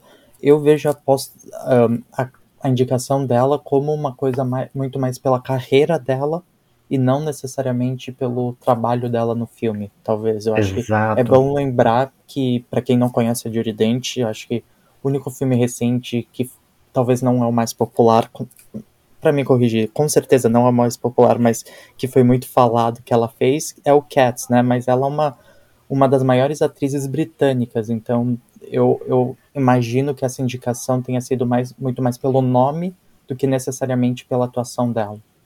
E eu acho também que ela é um resquício da academia antiga, sabe? Ou da, da, da famosa ala britânica, mas principalmente desses, desses membros que já estão há tantos anos, que têm um carinho por esses atores mais antigos. Isso como um todo. Exato. Ou, é, é verdade.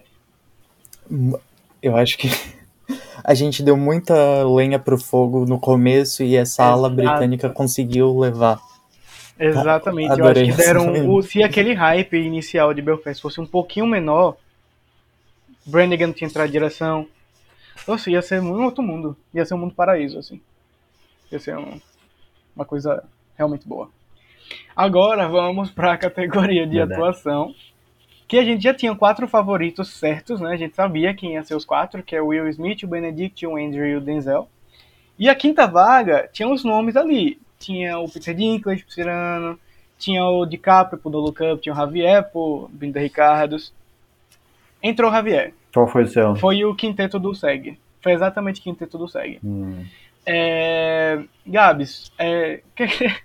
O que, que, você achou da categoria como um todo, assim, tipo assim, analisando de forma geral a categoria? Você acha uma categoria boa? Eu quero uma categoria, eu quero um, uma nota para a categoria. Se a gente tirar o primeiro nome é um é um 5. Se a gente colocar o primeiro nome é um 2. Eu acho que sim, eu ainda tava na esperança do Nicolas Cage conseguir alguma coisa, conseguir fazer o que a gente até já comentou antes, o que acontece muito na categoria de melhor atriz, que é o a única indicação do filme ser na categoria de atriz, mas pelo menos na academia, esse o Pig foi totalmente esquecido e the Ricardos conseguiu essa indicação meio que, né, a gente viu a atuação do Javier Bardem. Que não é nada demais no filme, né? Inclusive, ele é a coisa. Não perde nada do filme, velho. Nicole, eu entendo o apelo, sabe? É legal, é interessante. Javier não faz nada, velho. Só fica atrás dela enchendo o saco da mulher. E, inclusive, pra mim, o filme, um dos problemas do filme é que ele traz muitas cenas com o Javier que nem precisavam existir, assim, Que nem cantando. precisava, Por quê? exatamente. Isso. Não, ela e a melhor amiga da Lucy, da o Silas, seria muito mais interessante, velho. Um, um aprofundamento daquilo, daquela Exato. relação de amizade. Seria muito. Tá vendo aí, Aaron Sork? Contrata a gente. Pra ver se te Uhum. sai desse marasmo que você teve bem feito. Ficou de fora do melhor filme. Depois a gente começa sobre isso. E roteiro. E roteiro, bem feito. Agora vamos pra categoria melhor atriz, que foi, era a mais esperada da noite, do dia. Que a gente já tinha uns nomes que a gente achava que era certeza e acabou não se confirmando. Primeiro eu vou falar quem é. As nomes. Começou com Jessica Chastain. Depois Ok. veio Olivia Colman. Nicole Kidman. Ótimo. Ou Penélope Uhum. Cruz, de- Ne- Nicole Kidman Ah. e por último, eu achei muito interessante essa sacada deles, porque eles deixaram a última vaga pra isso, velho. Nossa, eu eu fiquei impressionado. Não é que tava em ordem alfabética, tinha A que ordem ser. alfabética, não tinha Ah. como. É, E por que a Jessie Buckley foi a primeira? Em atriz coadjuvante? É porque o B é do o sobrenome. C. É o Chasten. Ah, não, a, a, a A Buckley é o Buckley. B de, de Ah, Buckley. Bu- Eles de contam. Sobrenome. Ah, é É, pelo é sobrenome alfabética de sobrenome. E É, Ah, É igual lista de estadunidense chamada na fazendo coisa de estadunidense, né? Acho que. Nossa, é Querendo verdade. ser eu diferente. eu achei que a de atuação era aleatório. Mas foi maravilhoso, porque ela realmente ficou por Foi. último e todo mundo assim. Ah. Por isso você vê muito vídeo de reação que o pessoal já, depois que, que o pessoal, principalmente melhor direção, né? Quando eles estavam citando e não apareceu o. As pessoas já estavam assim, meu. Deus, então Ah. Lady Gaga não vai entrar e tal. Nossa, foi. Nossa, Eu acho foi- que falando dessa, mesmo eu acho que sendo uma atuação bem polêmica, todo mundo tinha Lady Gaga pelo menos como aposta, não? Vocês não tinham? Era a única que. Sim, eu tinha, eu tinha. É? Mas eu, eu fui influenciado, tá, gente? Porque eu não queria colocar. Eu, assim, no, quando eu- uma semana antes, eu não mexo muito no meu Gold Derby. Eu entro lá, faço e não entro mais, sabe? Mas aí a gente estava comentando no grupo, acho que faz uns cinco dias, quatro, cinco dias, ah, que eu- um dos últimos dias para mudar, não sei o que, eu fui lá, mudei umas coisinhas e e botei a Lady Gaga. Ela não tava. Daí eu botei a Lady Gaga e foi meu único erro, tá? Infelizmente. Mas uma coisa que eu acho interessante é que é é a segunda vez né, que a gente tá discutindo Lady Gaga para melhor atriz. Eu acho que ela é uma- a primeira pessoa que a gente tá vendo que- onde isso vai acontecer. Uma talvez indicação de melhor atriz e onde os fãs. A gente não tá falando de mérito ou nada, mas os fãs fazem tanto barulho que talvez a gente veja uma coisa que não existe. Acho que a gente tá vendo bastante cantoras, atrizes ah, entrando no ramo de atuação. Um exemplo é a Ariana Grande, que daqui a pouco vai fazer Wicked. Então, acho que talvez a gente, para os anos futuros, tenha que lembrar que talvez o barulho que a gente escute, a academia não siga.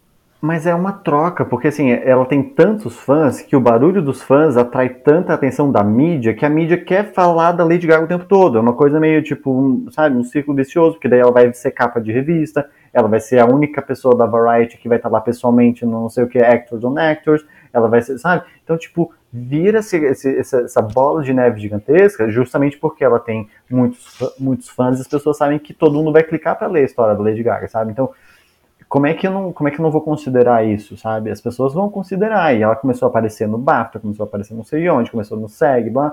Você fica assim, é a Lady Gaga, pronto. Uma coisa que eu acho que a Lady Gaga tem nessas entrevistas, nessas capas de revista, é que ela consegue entreter. Eu acho que quem não, não lia uma entrevista dela esperando ou um mosquito ou um- uma assombração no corpo dela, eu acho que eu- foi a única atriz que toda vez que aparecia o nome dela em uma entrevista, eu clicava e eu tinha que ler a matéria completa esperando alguma coisa. É, Sim. é fácil viralizar eu as coisas eu- com ela, né?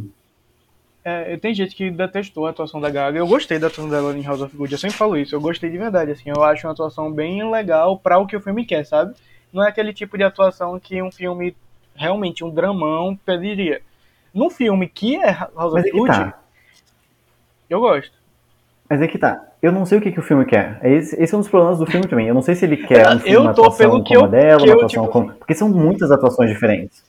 diferentes. É, isso eu concordo. A de Andrew Garfield pra ela destoava muito, né? Era uma coisa muito grande. Mas, mas acho que é isso, acho que é a forma que o filme conversou comigo, sabe? Eu, eu detesto filme, acho muito ruim o filme. Mas o filme, a atuação de Gaga era aquele tipo de atuação que se entrasse na categoria pra mim, é claro que ela não estaria no top 5, mas não é, não seria um, um, um grande problema, sabe? Eu acho que estaria na mesma linha pra mim de Nicole Kidman em, em Bida Ricardo, digamos assim. Então, é, é, eu, eu fiquei muito surpreso, porque é aquele negócio, o Oscar dizendo que não se importa que aquilo ali poderia gara- garantir algum tipo de audiência pra ele, sabe? A gente sempre falava assim, ah, o Oscar usa esses grandes nomes pra visibilidade, né? E ele mostrou Mas que aí que não, tá tá. nem aí. Exato, mas sabe o que, que eu acho? Que o pessoal que vota não pensa na audiência. Tipo, os produtores do, do, do, do evento, óbvio, Queria a e ABC, todo Kristen mundo fossem, pensa. Exato, exato. Mas quem vota lá, assim, tipo, ai, eu acho que eu vou votar na Gaga pra mais gente assistir. Não, não vou votar porque eu gostei. Eu, não, eu acho que, assim, tem muito disso. As pessoas pensam na academia como um bloco único de, de que tem um sentimento, sabe? Às vezes tem, às É. vezes tem, mas eu acho que na maioria das vezes, na hora de votar e lá, eu, tipo, ah, minha vo meu voto vai pra Lady Gaga porque agora todo mundo vai assistir. Não, sabe? A, a- pensa aí que um votante do Oscar que vai ter todo esse. Eu acho que, que a, a vontade dos produtores é óbvio que ela apareça lá, que tenha todo um momento nasce uma estrela como teve lá uns anos atrás, mas o votante não, não se liga Merecido, eu muito gosto nisso, não. bastante de Ainda Nasce bem. uma Estrela. Também, também. Acho que ela tá muito melhor lá do que aqui, por exemplo. Com Eu tô certeza. curioso pra ver qual vai ser o próximo passo dela. Tô bem curioso. Joker. Porque- A La- a Latina, não vai? Será, velho? Eu ia, eu ia ficar tão Eu curioso não pra ver o que ela eu ia não fazer. duvido. Eu acho que ela. Eu ia ficar muito curioso pra vai a campanha dela depois. O, o tanto de história que ela vai contar. É, Agora você me verdade, deixou é. 100 me- vezes mais ansioso pra esse filme. eu Não, era é porque, 100% tipo, tá falando- contra e- esse filme até 5 segundos atrás. Não, eu tava Não, falando mas eu acho que o tipo assim, Snob. Não, pode falar, pode falar, Eu, desculpa. Eu acho que o snob dela agora, nesse Oscar, vai fazer talvez ela repensar algumas coisas, viu? Porque, ou até outras atrizes que, que essa coisa de method, o mesmo, o mesmo a polêmica que tá tendo lá em Succession com o, o, o Kendall Roy lá, O esqueci o, Jeremy, doutor. o Strong. Exato. Essa coisa de, de atores que querem morrer pelo papel, isso assim, eu acho cansativo pra caramba. Assim, as pessoas têm um certo, sabe, tipo, ah, quem que quer, nossa, realmente passar mal, sofrer pra entregar uma atuação? Se tem gente que não precisa passar disso e entregar ótimas atuações também. Parece que você tá forçando. Então acho que talvez ela pise um pouco no freio pros próximos projetos, assim, eu espero. Até pra saúde dela também. Sim, é isso. Eu acho que isso pode servir tanto pra ela, tanto para os fãs, porque é aquilo que a gente tava comentando a vez, né? Tem muito, realmente, eu, eu como eu faço uma grande parte da. Eu fico muitas, muitas, muitas horas da minha, do meu dia no Twitter do P, eu vejo muita coisa. E tem bastante fã dela que a gente tem um, um certo contato ali, né, indireto, que eu vejo que tem uns papos bem interessantes e tal, que entende do que tá falando, mas também tem muito que é aquele negócio, né? Escuta telefone sem fio, acha que entende, só que realmente não entende. Eu acho que com isso pode dar um alerta para as próximas vezes, sabe? Porque a gente sempre, quando Lacey Lady Gaga fizer um filme minimamente com papo de Oscar, a gente vai ter ela na disputa, sabe? É algo que isso a gente já sabe. Se as duas primeiras atuações dela já foram assim, o resto também vai ser. Só se ela fizer uma. Se House of Gucci era um filme ruim, ela já foi indicada em quase tudo, menos no Oscar, imagine um filme bom se ela, quando ela fizer, sabe? Então, é, então é algo inevitável. E eu acho, eu acho interessante, eu acho que o público tem que se moldar, sabe? Só que é aquilo, tem que ter o pé no chão, não pode brigar com o amiguinho, não pode mandar o amiguinho se matar, sabe? Não Essas pode coisas. beliscar, não pode. É. é. Então eu acho, Eu acho que vai ser, algo, bem vai ser uma interessante troca que bem eu- legal. É, eu acho interessante o que o Rafa acabou de falar, porque a gente lembra que desde essa começo de carreira de atriz da Lady Gaga, ela sempre foi atrás de premiações, né? Na TV com o American, o American Horror Story, ela acabou ganhando o Emmy. O, Não, o o Emmy Globo de ou o Ouro. Globo de Ouro? O Globo de O Emmy Ouro. ela foi esnobada. E depois a gente teve o Nasce uma Estrela, onde ela também estava meio que em volta. Ela acabou o, ga- ganhando o Oscar de melhor canção original, mas também não, não conseguiu melhor atriz. Então é interessante, eu acho que como vocês dois falaram, ela pode começar a ver e criar um, talvez uma, um tipo de campanha diferente para tentar realmente conseguir um, a indicação que ela tá querendo, né? Acho que os dois trabalhos mais recentes, Mas- esse possível Joker seja uma indicação que ela quer, essa, essa Mas- indicação mas- e a estatueta. Mas aí que tá. Eu acho que o problema em si não foi a campanha. Eu tenho pra mim que foi porque realmente só não era um filme bom, sabe assim? E tinham prioridades dentro dessa ordem de votantes. E de todos ganhou uma indicação, né? Eu acho que só foi o Pois é, maquiagem. é Acabou, isso. assim. Então a o gente estava o esperando filme. que ele fosse melhor. A gente, claro que a gente teve filmes medíocres, como Don't Look Up, como Bida Ricardo ali entre alguns indicados e tal. Só que eu acho que talvez isso mostre uma, uma coisa assim, olha, não é só porque você tem um grande elenco, uma campanha muito boa que teve, a MGM caprichou na campanha final de Uhum. House of Gucci, que não é por isso que você vai ter indicação, sabe? E Uhum. isso pode ser até Que um bom. alerta para os próprios estúdios. Então, bora, bora tomara que nos próximos anos que a gente veja isso acontecendo novamente. Sabe? É. Que é, claro, acontece em filmes ruins com atuações boas, mas não é toda vez que isso é uma, uma regra. Então, Exato, e eu acho que aí a campanha ela entra, ela funciona muito bem nesses casos, assim, sabe? Onde a atuação é decente e o filme é ruim, tipo Binder Ricardo teve, pô, três indicações de tudo pra atuação, sim. sabe? Então, e- imaginando que a gente podia ter o, o, o, o protagonista de Drive My Car no lugar do Javier Bardem, sabe? Tipo, imagina o quanto o mundo seria mais feliz. Nossa, é uma categoria perfeita. Até a própria atriz da atriz coadjuvante de Drive My Car. A, Verdade. Sim. nossa, de, de- nossa, ia ser maravilhoso ela na categoria de atriz coadjuvante. Ia ser perfeito. Nossa, ia ser bom demais. Mas deixa a Judy Dent lá, porque ela só foi indicada 20 vezes, assim, quer ver ela de novo. Nem, ela nem vai, ela um não vai E ela já tem, já tem até a estatueta. Se ela não tivesse, tipo, a Glenn Close, Tem por beleza, seis entendo. minutos de tela em Shakespeare Apaixonado, deram ela pra ela a estatueta. Pois é, pois é. Tá, bora falar agora sobre direção, né? Vila Villeneuve de fora. Vocês viam isso vindo? Eu não vi isso vindo. Não vinha, não vi. Olha, eu, eu apostei nele, mas o único motivo que eu apostei nele é porque eu me recusava a apostar na pessoa que acabou entrando. Brannigan. Porque acho que é até interessante falar, né? Vamos começar, foi o primeiro anunciado, que é o Kenneth Branagh de Belfast. Ele acabou batendo um recorde, né? Ele é a, a pessoa mais indicada em uma, em uma noite, se eu não me engano, com sete estatuetas e passando o George Clooney, Afonso Cuarón e o Walt Disney. Então, é- Walt Disney.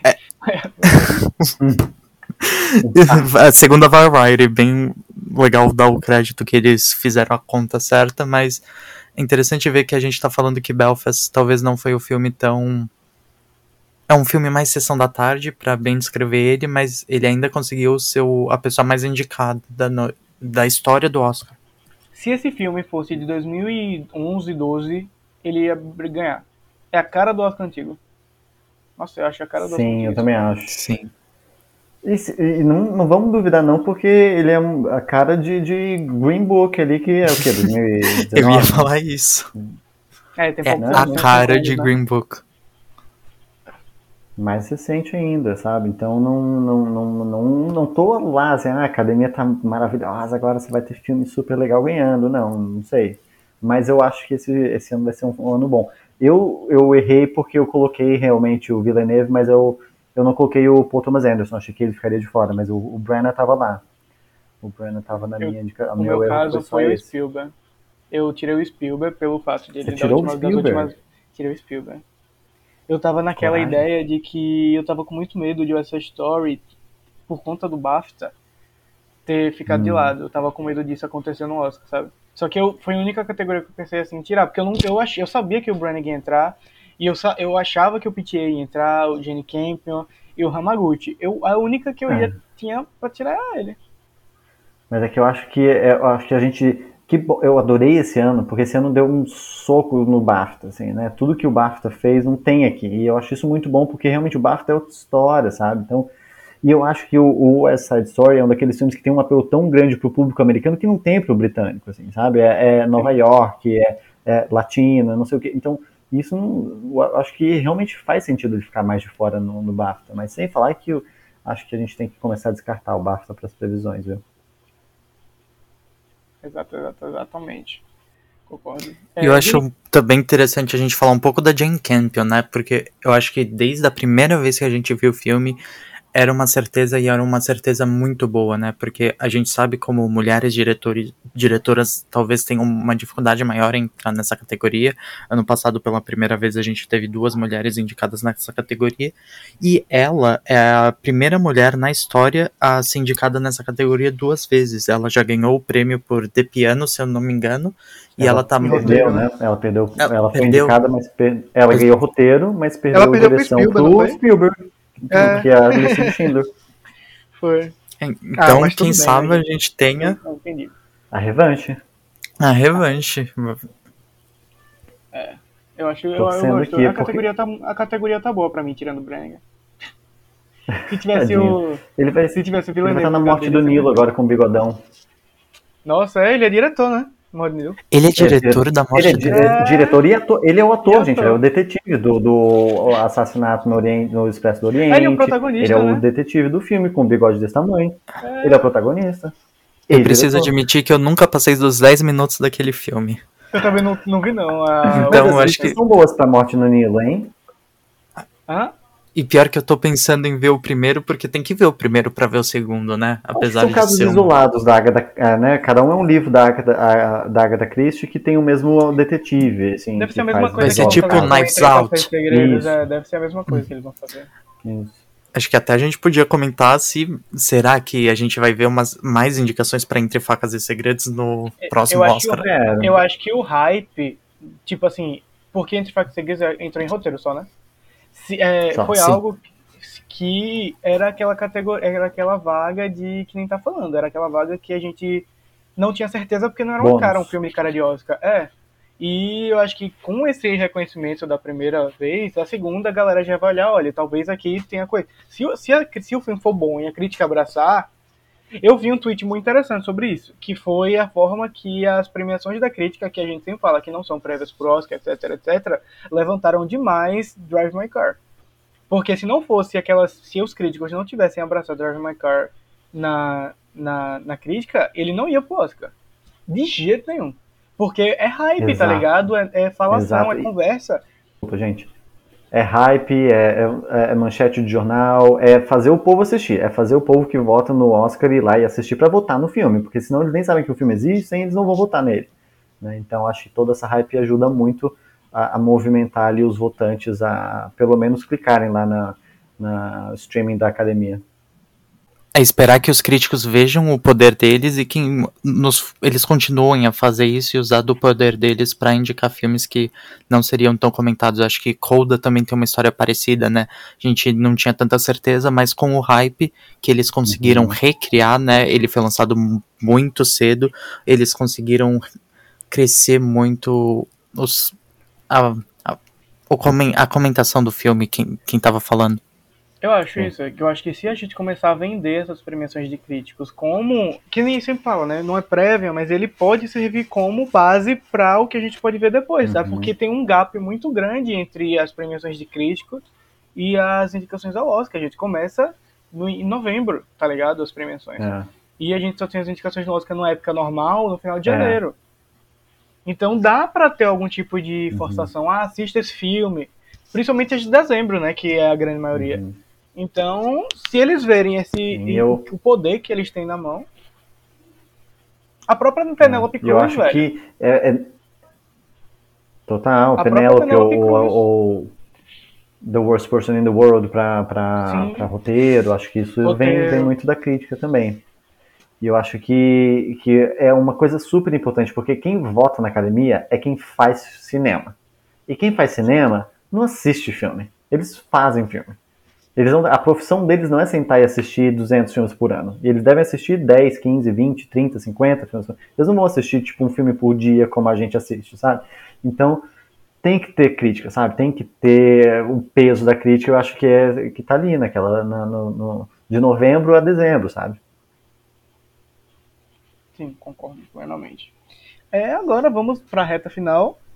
Vamos pra categoria de melhor filme, que foi bastante previsível, inclusive esse ano. Foi algo que eu fiquei bastante surpreso, porque uns meses, um mês atrás eu tava achando que a gente ia as últimas vagas a gente não iria saber, mas acabou que eu acabei acertando 9 de 10. Errei Binder Ricardos, né? Que eu acho que a grande muita gente errou. Não, não, não, É, não, não, não.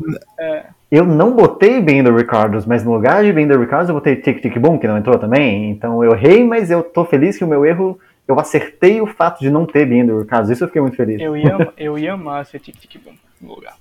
Nossa, Eu por, por outro lado, eu amei a previsibilidade, porque pela primeira vez na história, eu sempre tinha esperança de ter 9 ou 10, mas agora, com a certeza que tinha 10, eu acer- consegui acertar todos, cravei a categoria de 10 indicados, então.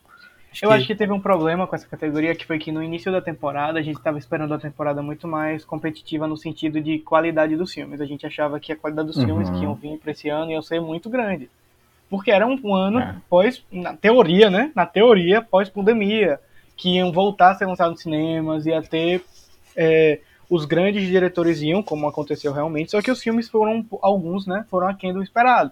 Então, não sei, até o próprio, tipo assim, King Richard antes de sair, muita gente achava que ia ser um grande concorrente. Acabou entrando, mas não é um grande concorrente, sabe assim? São coisas que a gente acabou vendo durante a temporada e acabou afetando nessa lista de 10 indicados, como todo. Porque não tinha 10 Uhum. filmes. Quer dizer, tinha, né? A gente só não tinha 10 filmes cotados para aquilo, né? Que eram realmente bons. Exato. Então vou falar, falar aqui os, os filmes. Ataque dos Cães, Belfast, Licorice Pizza, West Side Story, Dune, Don't Look Up, Coda, King Richard, Drive My Car e Nightmare Alley. Que foi a surpresa, eu acho, pra maioria das pessoas, né? Todo mundo já estava desacreditado, Nightmare Alley não vai entrar, tá ficando pelo caminho, vai ganhar ali fotografia, design de produção, algumas dessas, da, dessas categorias dentro, mas não vai para né? melhor filme. Del Toro, O o nome nome, né? O nome da pessoa faz todo. Nome, elenco, de estrelas e tudo mais, acaba trazendo uma visibilidade pro filme que talvez não merecesse. Eu ainda não assisti, é um dos poucos, acho Eu que é o único não, da lista que eu não assisti falar. ainda, com Lic- Licorice Pizza-. É, mas eu vou assistir, mas assim, eu, eu- o meu pressentimento é de que, claro, como você acabou de falar, tem muito filme bom na temporada, mas que não chega pro Oscar porque não tem campanha, né? A gente sabe, não tem campanha, fica pelo caminho, tem os mess da vida, esses filmes maravilhosos que a, a, a distribuidora não consegue investir né, no marketing, então Até Eles o próprio que entrou, não- não né? Que lá. é o The Worst Person in the World. É, até filmes como The que tá lá e não vão pro melhor exato. Inclusive, na hora E que assim- ele entrou em roteiro, eu levei um susto. Fiquei pensando, e se a última vaga de. melhor filme pra fazer o The World? Eu acho É, que mas ele deu eu- um surto, velho. Eu ficaria muito feliz também, mas como eu imaginei que, como sabia, como também Drive My Car entrou para roteiro, e a gente sabe que Drive My Car tomou o lugar, porque The Worst Person in the World começou a ser o filme internacional favorito no Sim. começo da temporada, né? E depois Drive My Car ultrapassou, para usar uma, uma, uma- né, um verbo Metáfora. de carros, ele ultrapassou ali, é, e, e, e se tornou o favorito do- dos filmes internacionais e pegou a décima vaga, que talvez fosse ficar mesmo para The Worst Person. E, mas se os dois entrassem, eu ia estar agora bêbado no chão, feliz, comemorando. entrassem. Então, era feliz, isso que eu tava fosse- achando, velho. Eu levei um susto quando vi ela na categoria, velho. Mas nada, velho, isso aí pô- é querer demais. Né? Não, porque, velho, é porque justamente essa última vaga de Nightmare Alley e Binder Ricardo estava muito em aberto. Porque Uhum. Drive My Car, no, no, no momento que a gente tava, a gente já imaginava que era uma coisa que realmente estava acontecendo, ia aparecer. Aquela última, que Uhum. pra mim era o nono lugar, no caso, né? Essa última vaga, no caso de Binder Ricardo e Nightmare Alley, velho, pra mim podia ser qualquer um de- desses cotados, né? Quando ele apareceu em roteiro, eu Olha. levei um susto. Não, eu ainda postei Nightmare Alley na última, mas eu tinha uma. Eu até hoje trocaria antes ele antes de King Richard, porque a gente tem que considerar que é o nome do Del Toro, é um nome que atrai muita gente. E apesar de ter sido um filme que tem gente que não gosta tanto, ele é um filme bom do Del Toro. Então eu acho que. Eu fico feliz dele ter entrado, né? Não, não acho ele tão ruim quanto algumas pessoas. E outro filme diferentão do Del Toro também, né? Que é um Se- suspense. e- ele é bem diferente, ele é bem mais lento, eu consideraria, assim, o Del Toro não tem tanto, não faz tão rápido quanto outros diretores, mas ele é bem mais lento e um jeito de contar a história diferente, eu, eu dividiria ele em dois atos principais, tem duas, duas, dois momentos de história, então acho que é uma coisa diferente do diretor que talvez não agradou tanto o público, mas ainda continua no, no, lev no nível dele, que é um nível sempre muito alto. Sim, exato. É, eu, É, eu, eu, eu, eu diria que, que a, o ano passado, eu, eu, a relação que eu tive com os filmes, eu acho que foi até melhor do que a relação que eu tenho com os filmes desse ano, assim. Porque todo mundo ah, né, comenta, puxa, foi o ano da pandemia, então muito filme foi adiado, ficou um, um nível mais baixo da, de qualidade dos, dos filmes, mas teve pelo menos três filmes indicados a melhor, a melhor filme no ano passado que eu amei. Eu amei Nomadland, eu amei a, a Minari, eu amei a, o, o Som do Silêncio em português, The Sound of Metal em, ah, em inglês, que pra mim foram três filmes assim, tipo, que eu não tiro nada, assim, são perfeitos, ótimos. E esse ano eu, eu tenho uma paixão por Drive My Car, que eu acho maravilhoso. Depois, The Power of the Dog, né, o Ataque dos Cães é bom também, acho que botaria os dois lá no topo, e depois tem um buracão, assim, também. é, pra mim é Drive Car e Dune. Você já sabe, meu amor por Dune. Né? Mas você Eu não, não tem nada, você não gostou de, de, de, de Ataque dos Cães, de uma Eu forma... gosto de Ataque dos Cães. Eu gosto, tipo, eu gosto muito, eu acho filmaço. Mas não, é- eu não amei que nem muita gente amou, não. Eu acho um ótimo filme, tipo Entendi. assim, digno de Oscar, dali, de brigar pra vencer, sabe? Tipo o Nomadland pra mim ano passado. Mas eu também não, não tive esse apreço de amar virar um dos meus favoritos, não. Assim. Os favoritos que eu digo não no sentido de ser os favoritos, porque eu exagerei, mas assim, de amar que nem muita gente vida, tá. assim. É, Uhum. de muita gente tá falando. É, e você, Gabs? Olha, eu não tinha pensado assim, mas eu até concordo. Eu acho que talvez a gente teve um ano melhor nas categorias menores, né? Categorias de núcleos, mas na categoria de melhor filme, eu gosto muito de West Side Story. Eu já tinha uma expectativa bem grande, então talvez eu tiraria ele de lado. Eu entendo quem não tem tanto gosto. E eu só colocaria mesmo Drive My Car e Coda. Coda eu ainda acho um dos É, meus Coda é- favoritos é, do é ano bom e. Bem lembrado, Eu- bem lembrado. eu, assim, qualquer momento eu posso colocar Coda que deixa lá tocando e vai ser maravilhoso. Verdade, Sabe eu quem estaria em meu Coda. primeiro lugar se tivesse aqui? In the Heights, Joe. Olha, eu, eu não vou, vou- não vou me pronunciar, porque daqui a pouco aparece, além, já tem os fãs da Lady Gaga que me odeiam, daqui a pouco aparece os fãs do Lima Manuel Miranda também me, me, me derrubando Mas- minha conta. Olha, eu falaria que ele tem mais hater do que fã, É, então. Hoje em dia eu acho que ele tem mais feito. ele vai virar gote esse ano, será que vai? Se Dos Oruguitas vencer, ele vira gote. Ele vira gote. Por isso que eu não quero, eu sou hater mesmo. Não, mas eu, eu, eu acho que, que não é a melhor música, porque se fosse a do, do Bruno, tudo bem, mas não é. Eu acho que não vai ganhar, não, não vai virar igual É. não. Não, se fosse a de Bruno, Olha, já Se a Cintia Erivo não virou, ele também não vai virar. Não, mas pra falar a verdade, eu gosto do trabalho dele. Eu acho que Hamilton é um trabalho muito bom. Eu prefiro In the Heights do que Hamilton, mas eu não gosto de Encanto. the Não é um filme Hamilton? que. Sim, Sério? eu, pre- É. eu prefiro In the Heights a Hamilton, mas eu acho que eu, eu, não. escuto mais músicas de In the Heights, mas eu gosto mais de Hamilton. Não.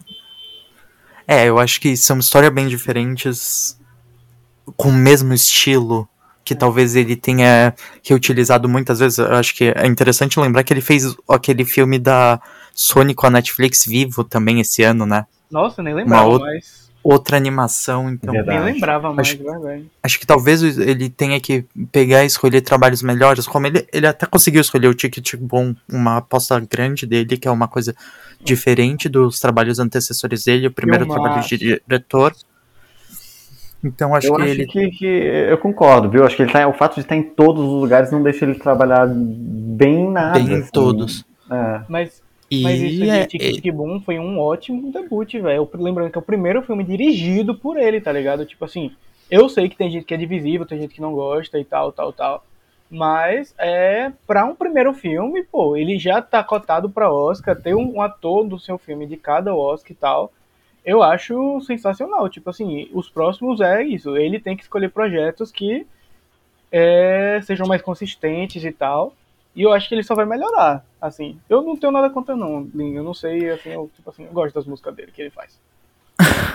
Olha, eu não, não acho a direção dele assim nada demais, mas considerando tudo que ele fez e colocando, dando trabalho e dinheiro pra todos os atores da Broadway, porque eu até falei pro Rafa, literalmente, qualquer pessoa que você vê andando na rua daquele filme, ou ele convidou e é famoso, ou se você segue o mundo da Broadway, você já conhece de outro trabalho e conseguiu o trabalho lá, então acaba se transformando em um stunt casting. A gente pode falar um ator convidado porque você já conhece os outros trabalhos. Eu só conhecia Mas- a menina da, da, de Hamilton, a Renée, é, Renée e a.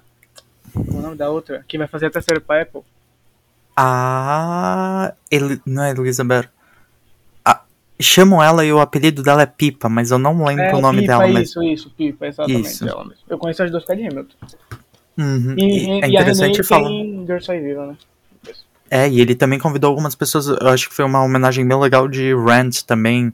Acho que a MJ Rodrigues também recentemente fez. um, foi, se eu não me engano, foi a última pessoa a fazer a Angel e teve atores convidados. Então, acho que ele entende muito do núcleo da Broadway e foi uma escolha bem legal pra ele começar a carreira dele de diretor.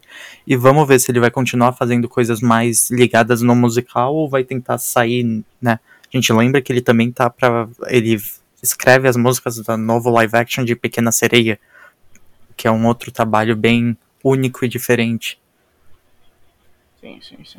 É, ele deve É. estar preso num porão trabalhando 24 horas por dia, assim, né? É, pra ter tanto E filme vez. principalmente pra Disney, eu falaria, porque tem o Mary Poppins, tem o Moana. Exclusivamente, é. Ah, ele vai fazer a trilha de Mary Poppins? Ele fez Mary Poppins. Ah, achei que ia ter um Não, novo. ele fez. Ah, tá. O Foi da bom? Emily Eu Blunt, eu não. assisti- É, eu não assisti, não. É bom? Ele Foi. não Eu fez tô- a trilha, mas ele é ator. Ah, ele é ator de Mary Poppins. É? Ah, gente, eu não sou muito fã de musical. O meu questão é essa, tá falando Gabi. Eu também não. 2021 foi um ano atípico pra mim. Porque eu gostei de três musicais. Isso é uma coisa muito grande pra mim. Tá ligado? E eu viciei, tá ligado? É que não, de viciar mesmo, eu viciei. Tô escutando o Tic Tic Boom até hoje. Eu vou e volto do trabalho escutando Tic Tic Boom. Você tem ideia? Eu Nossa, eu. Chocado. E o Bora pior é que não tem nenhum musical bom pro futuro, né? Acho que o Wicked ainda tá muito longe e muito difícil apostar que o Wicked vai ser bom, considerando que ele é da Universal, mesmo sendo mesmo diretor de In the Heights, né? Acho que, pra quem não, não lembra, os, três os dois últimos filmes musicais da Universal foram Dear Evan Hansen e Cats. Então, apesar de Wicked ser um filme, um musical maravilhoso e perfeito, da Universal. um- mas isso também pode dar um, um- uma coisa assim, né? Tipo assim, ah, eles são, foram dois fracassos seguidos. O terceiro, talvez eles queiram só liberar, tipo assim, só liberar realmente porque vocês acham que vai ser bom. Não é A minha maior preocupação com Wicked é porque ele é um filme que tá vendo, sendo desenvolvido desde antes de estrear da Broadway. Ele estreou no, em São Francisco, se eu não me engano, e já a univers, alguém já tinha comprado os direitos para produzir o filme. E o que a gente vê nos musicais produzidos pela Universal é como eles querem fazer uma coisa rápida e acabam fazendo mal feito. E Ah, isso tá um tempão, então. Então, mas esse é o problema, porque todo mundo que entra nesse projeto, principalmente para diretor, ele a Universal chega e fala: "Faz esse filme para o ano que o final do ano que vem". E daí a pessoa acaba tentando fazer o jei- do jeito deles e eles acabam ahn, tirando por divergências criativas. Acho que talvez por ser o John M. Chu In The Heights que acabou de fazer um o que muita gente não considera, mas eu considero um sucesso, eles deem um pouco mais de liberdade criativa. É engraçado, né? Porque a gente teve aquela discussão de The Heights ter flopado nas bilheterias dos Estados e tal, e acabou fazendo mais que quase, mais, quase todos, mais que quase todos os filmes indicados. ao. Sem sombra de dúvidas, né? Acho que só Lady Gaga conseguiu trazer mais gente. É, e Duna, né? Lady Gaga e Duna. Ia ser o terceiro filme, mas. Ah, não, acho que ele fez mais que House of Gucci, fez não? Não, se eu não me engano, House of Gucci, a Lady Gaga vende ingresso. Gente, mas vocês É estão verdade. falando de Legend Heights que nem entrou em nenhuma categoria ali, então, é. Ai, mas é muito mim amor, pô. É, House of Gucci fez Dá 150 pra milhões. cogitar. Foi bastante. 150 milhões, foi 100 milhões a mais. coisa. É, foi bastante. Não, mas vocês sabem que isso tudo veio do bolso da Gaga que ela botou lá e falou, diz que isso é bom. Aqui, tô brincando. Fala isso não. assim, Não, se tem uma coisa que ela faz, ela, ela talvez cancelou a nova turnê dela, ela reverteu o ingresso da turnê por ingresso de cinema. Não Lembrando que ano que vem ela vai estar no Oscar com, a, com música original, viu? Que ela vai ter música em Top Gun. Ah, olha só. Não, e eu acho que ela, assim, ela vai. se- Ela, eu acho que ela vai voltar, se voltar pra esse mundo cada vez mais, assim, sabe? Eu acho que ela vai ser menos artista de, de gra- gravar álbum, ela vai fazer música pra filme e atuar. Ah, eu ela espero que não, porque eu acho que ela, é uma- ela, ela é uma cantora muito boa e eu acho que ela tem trabalhos, álbuns bons. Acho que talvez o último dela não tenha feito tanto sucesso. Então, talvez ela consiga, vai.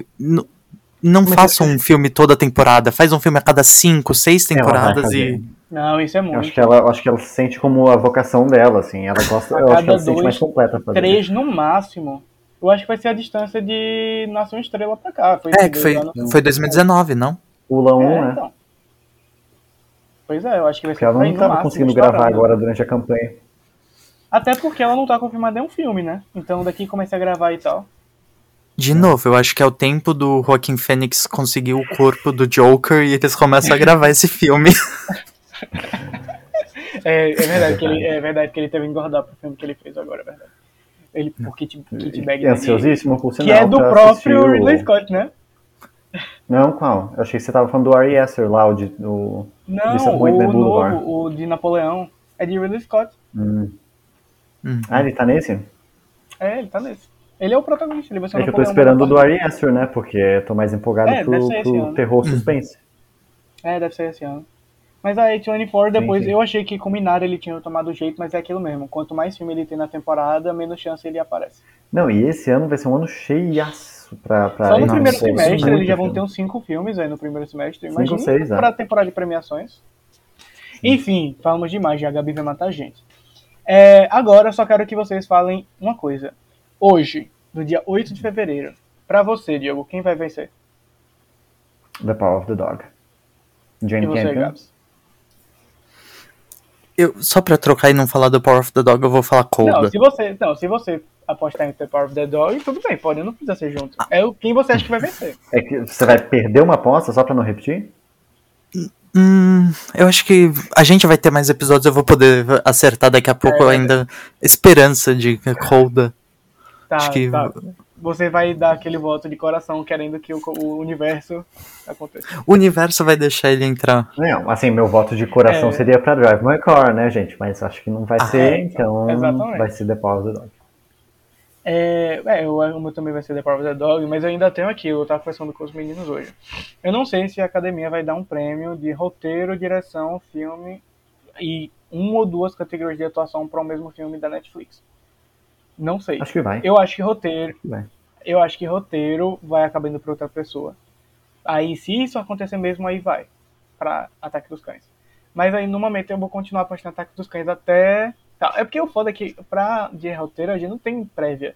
Que até o próprio WGA não é uma É. não é prévia. Nem Então- entrou The Power of the Dog lá porque não, Pois não, é, porque não não, é elegível e tal. Pois é. É. No momento, eu, eu, The Power of the Dog, eu, The Power of the Dog, Gabs, Colda. Isso? Isso, isso. Acho que sim. Isso. E, e- e só comentando o que você disse, que você acha que. que eu, eu sinto que por ser a Jane Campion, sabe? Por ser uma pessoa que Sim, já é conhecida da indústria, por ela ter, sabe, outros filmes que também já quase ganharam Oscar e tal, eu acho que isso vai contar muito para abrir o coração das pessoas para um filme Netflix e dar vários prêmios para eles. Acho que vai sair com pelo menos aí desses. Não dá para ganhar os 12, porque tem, tem duas no ator coadjuvante ali disputando contra o outro. Então, dos 11 possíveis que ele pode ganhar, eu acho que vai sair aí com 6 ou 7, ou mais até. Se vocês tivessem que apostar alguém sem ser The Power of the Dog, quem seria? Quem vocês acham que pode dar um Green Book e ser nin- um que a gente não esperaria? Belfast? Mas, mas Green Book não foi. Eu não, não sei se Green Book foi algo que a gente não esperava.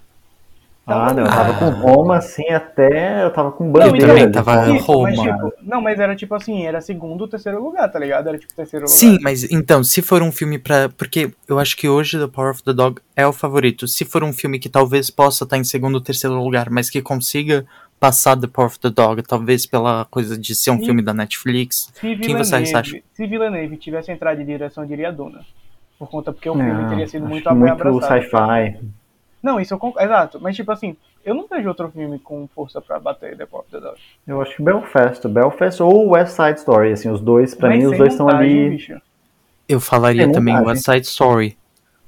Eu acho É, que eu pensei, todo, é. toda a história do filme, na história da academia e na história do cinema, talvez possa É, ter uma relevância um história. pouco. É, realmente, é realmente. Principalmente se fosse cinco anos atrás.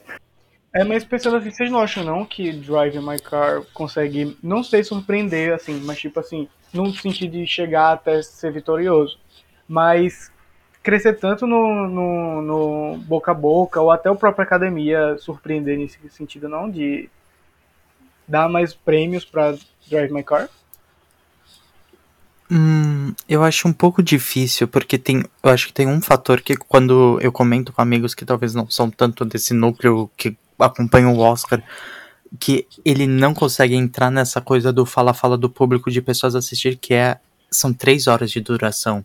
Quando você chega pra uma pessoa e fala, vamos assistir um filme de três horas, acho que você tem que esconder esse fator e não é um fator que você consegue esconder do público.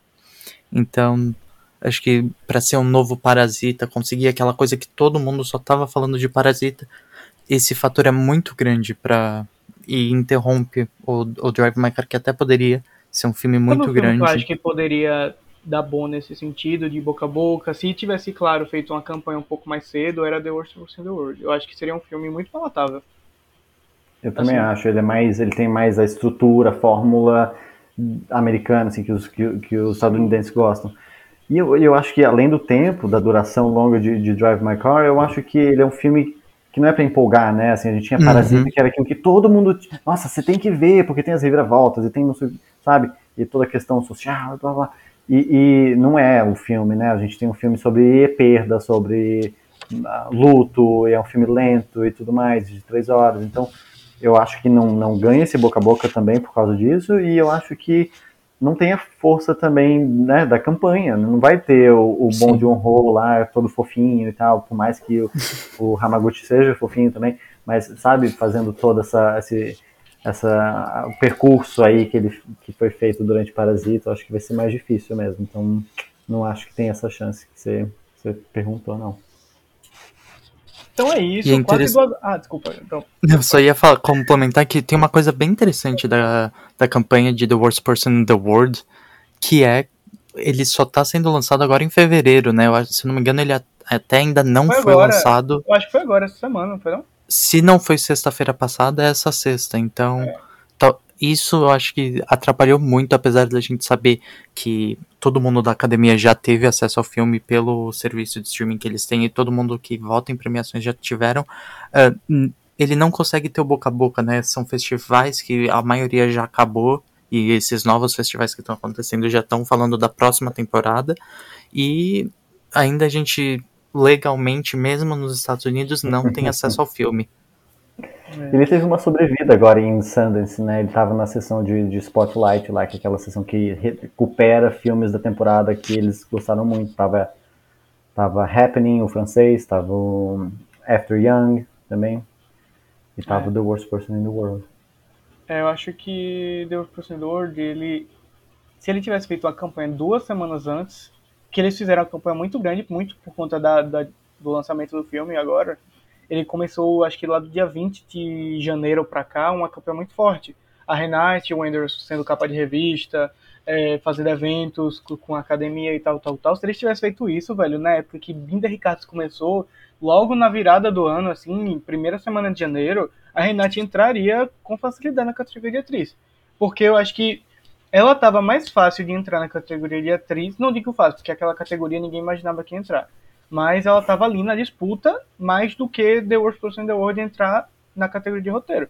Então, Uhum. não sei, eu, eu, eu ficaria, eu, eu acho bem seria muito bem possível. Inclusive o Anders é minha meu snob do coração. O Anders era meu Oh. vencedor moral da categoria. Era primeiro lugar Anders, segundo lugar Mike Feist. Era isso, minha- de ator coadjuvante. Lembrei. Não, não gostou não? Hum, Eu- ok. Eu gosto deles, mas é que eu acho que a Renate é tão boa que assim não sobra espaço destoa ele no demais. filme, sabe? Tá. É, ele tem a cena final dele, a última cena dele do filme é muito boa, né? Mas acho que durante o filme ele tá lá. Ok.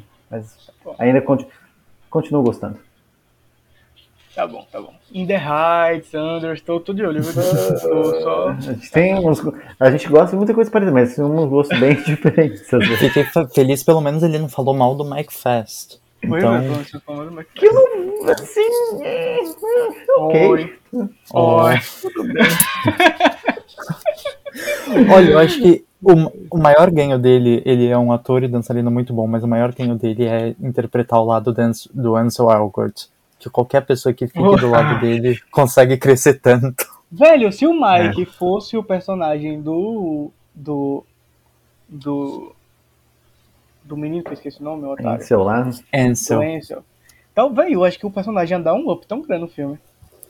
Se fosse um ator bom, se fosse até aquele. É, é porque Terry Egerton já é velho, né? Pra o papel, eu acho. Mas Quem? ele daria um ótimo protagonista. Quem? Eu também não peguei o nome. O Terry Egerton, o Rocket. Ah, Acho que seria uma escolha, talvez. É, eu acho que. eu acho um ele pouco meio. velho É porque ele é mais velho, então, é, porque ele é muito velho. Mas imagine ele antes, tipo assim, antes de Rocketman e tal. Ia dar um. Ia É ser porque- ótimo. Ele é carismático, Se- precisa ser carismático com esse papel. O Ansel não era. Eu gostaria muito que eles talvez pegassem outro nome que nem Rachel Zegler. Talvez não Rachel Zegler, uma pessoa desconhecida, mas acabou de ter um meio que revival musical na Broadway de West Side Story, onde uma das pessoas que interpretou o Tony, porque teve acidentes e eles trocaram várias vezes de elenco, era uma pessoa que estava no, no, no cast de West Side Story como um dos Jets. Então talvez ele, o Ben Cox, seria uma escolha interessante, que não é um nome grande, ele se eu não me engano, o, único papel dele vai ser agora em, no novo reboot de Pretty Little Liars. Então, mais uma aposta do, do mundo Broadway que já tem, já é conhecido pelo pessoal da Broadway, mas não é conhecido fora.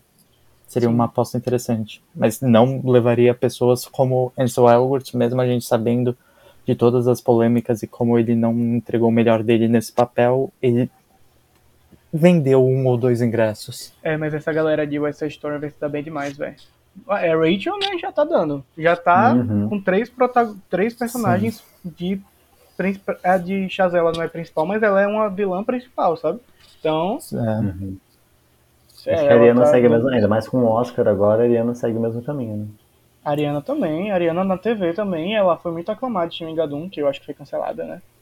Mas ela foi muito Acho que aclamada, foi. ela foi muito bem recebida e tal. Mas a- ela tem um filme de ação também que tá sendo rodado agora, se eu não me engano.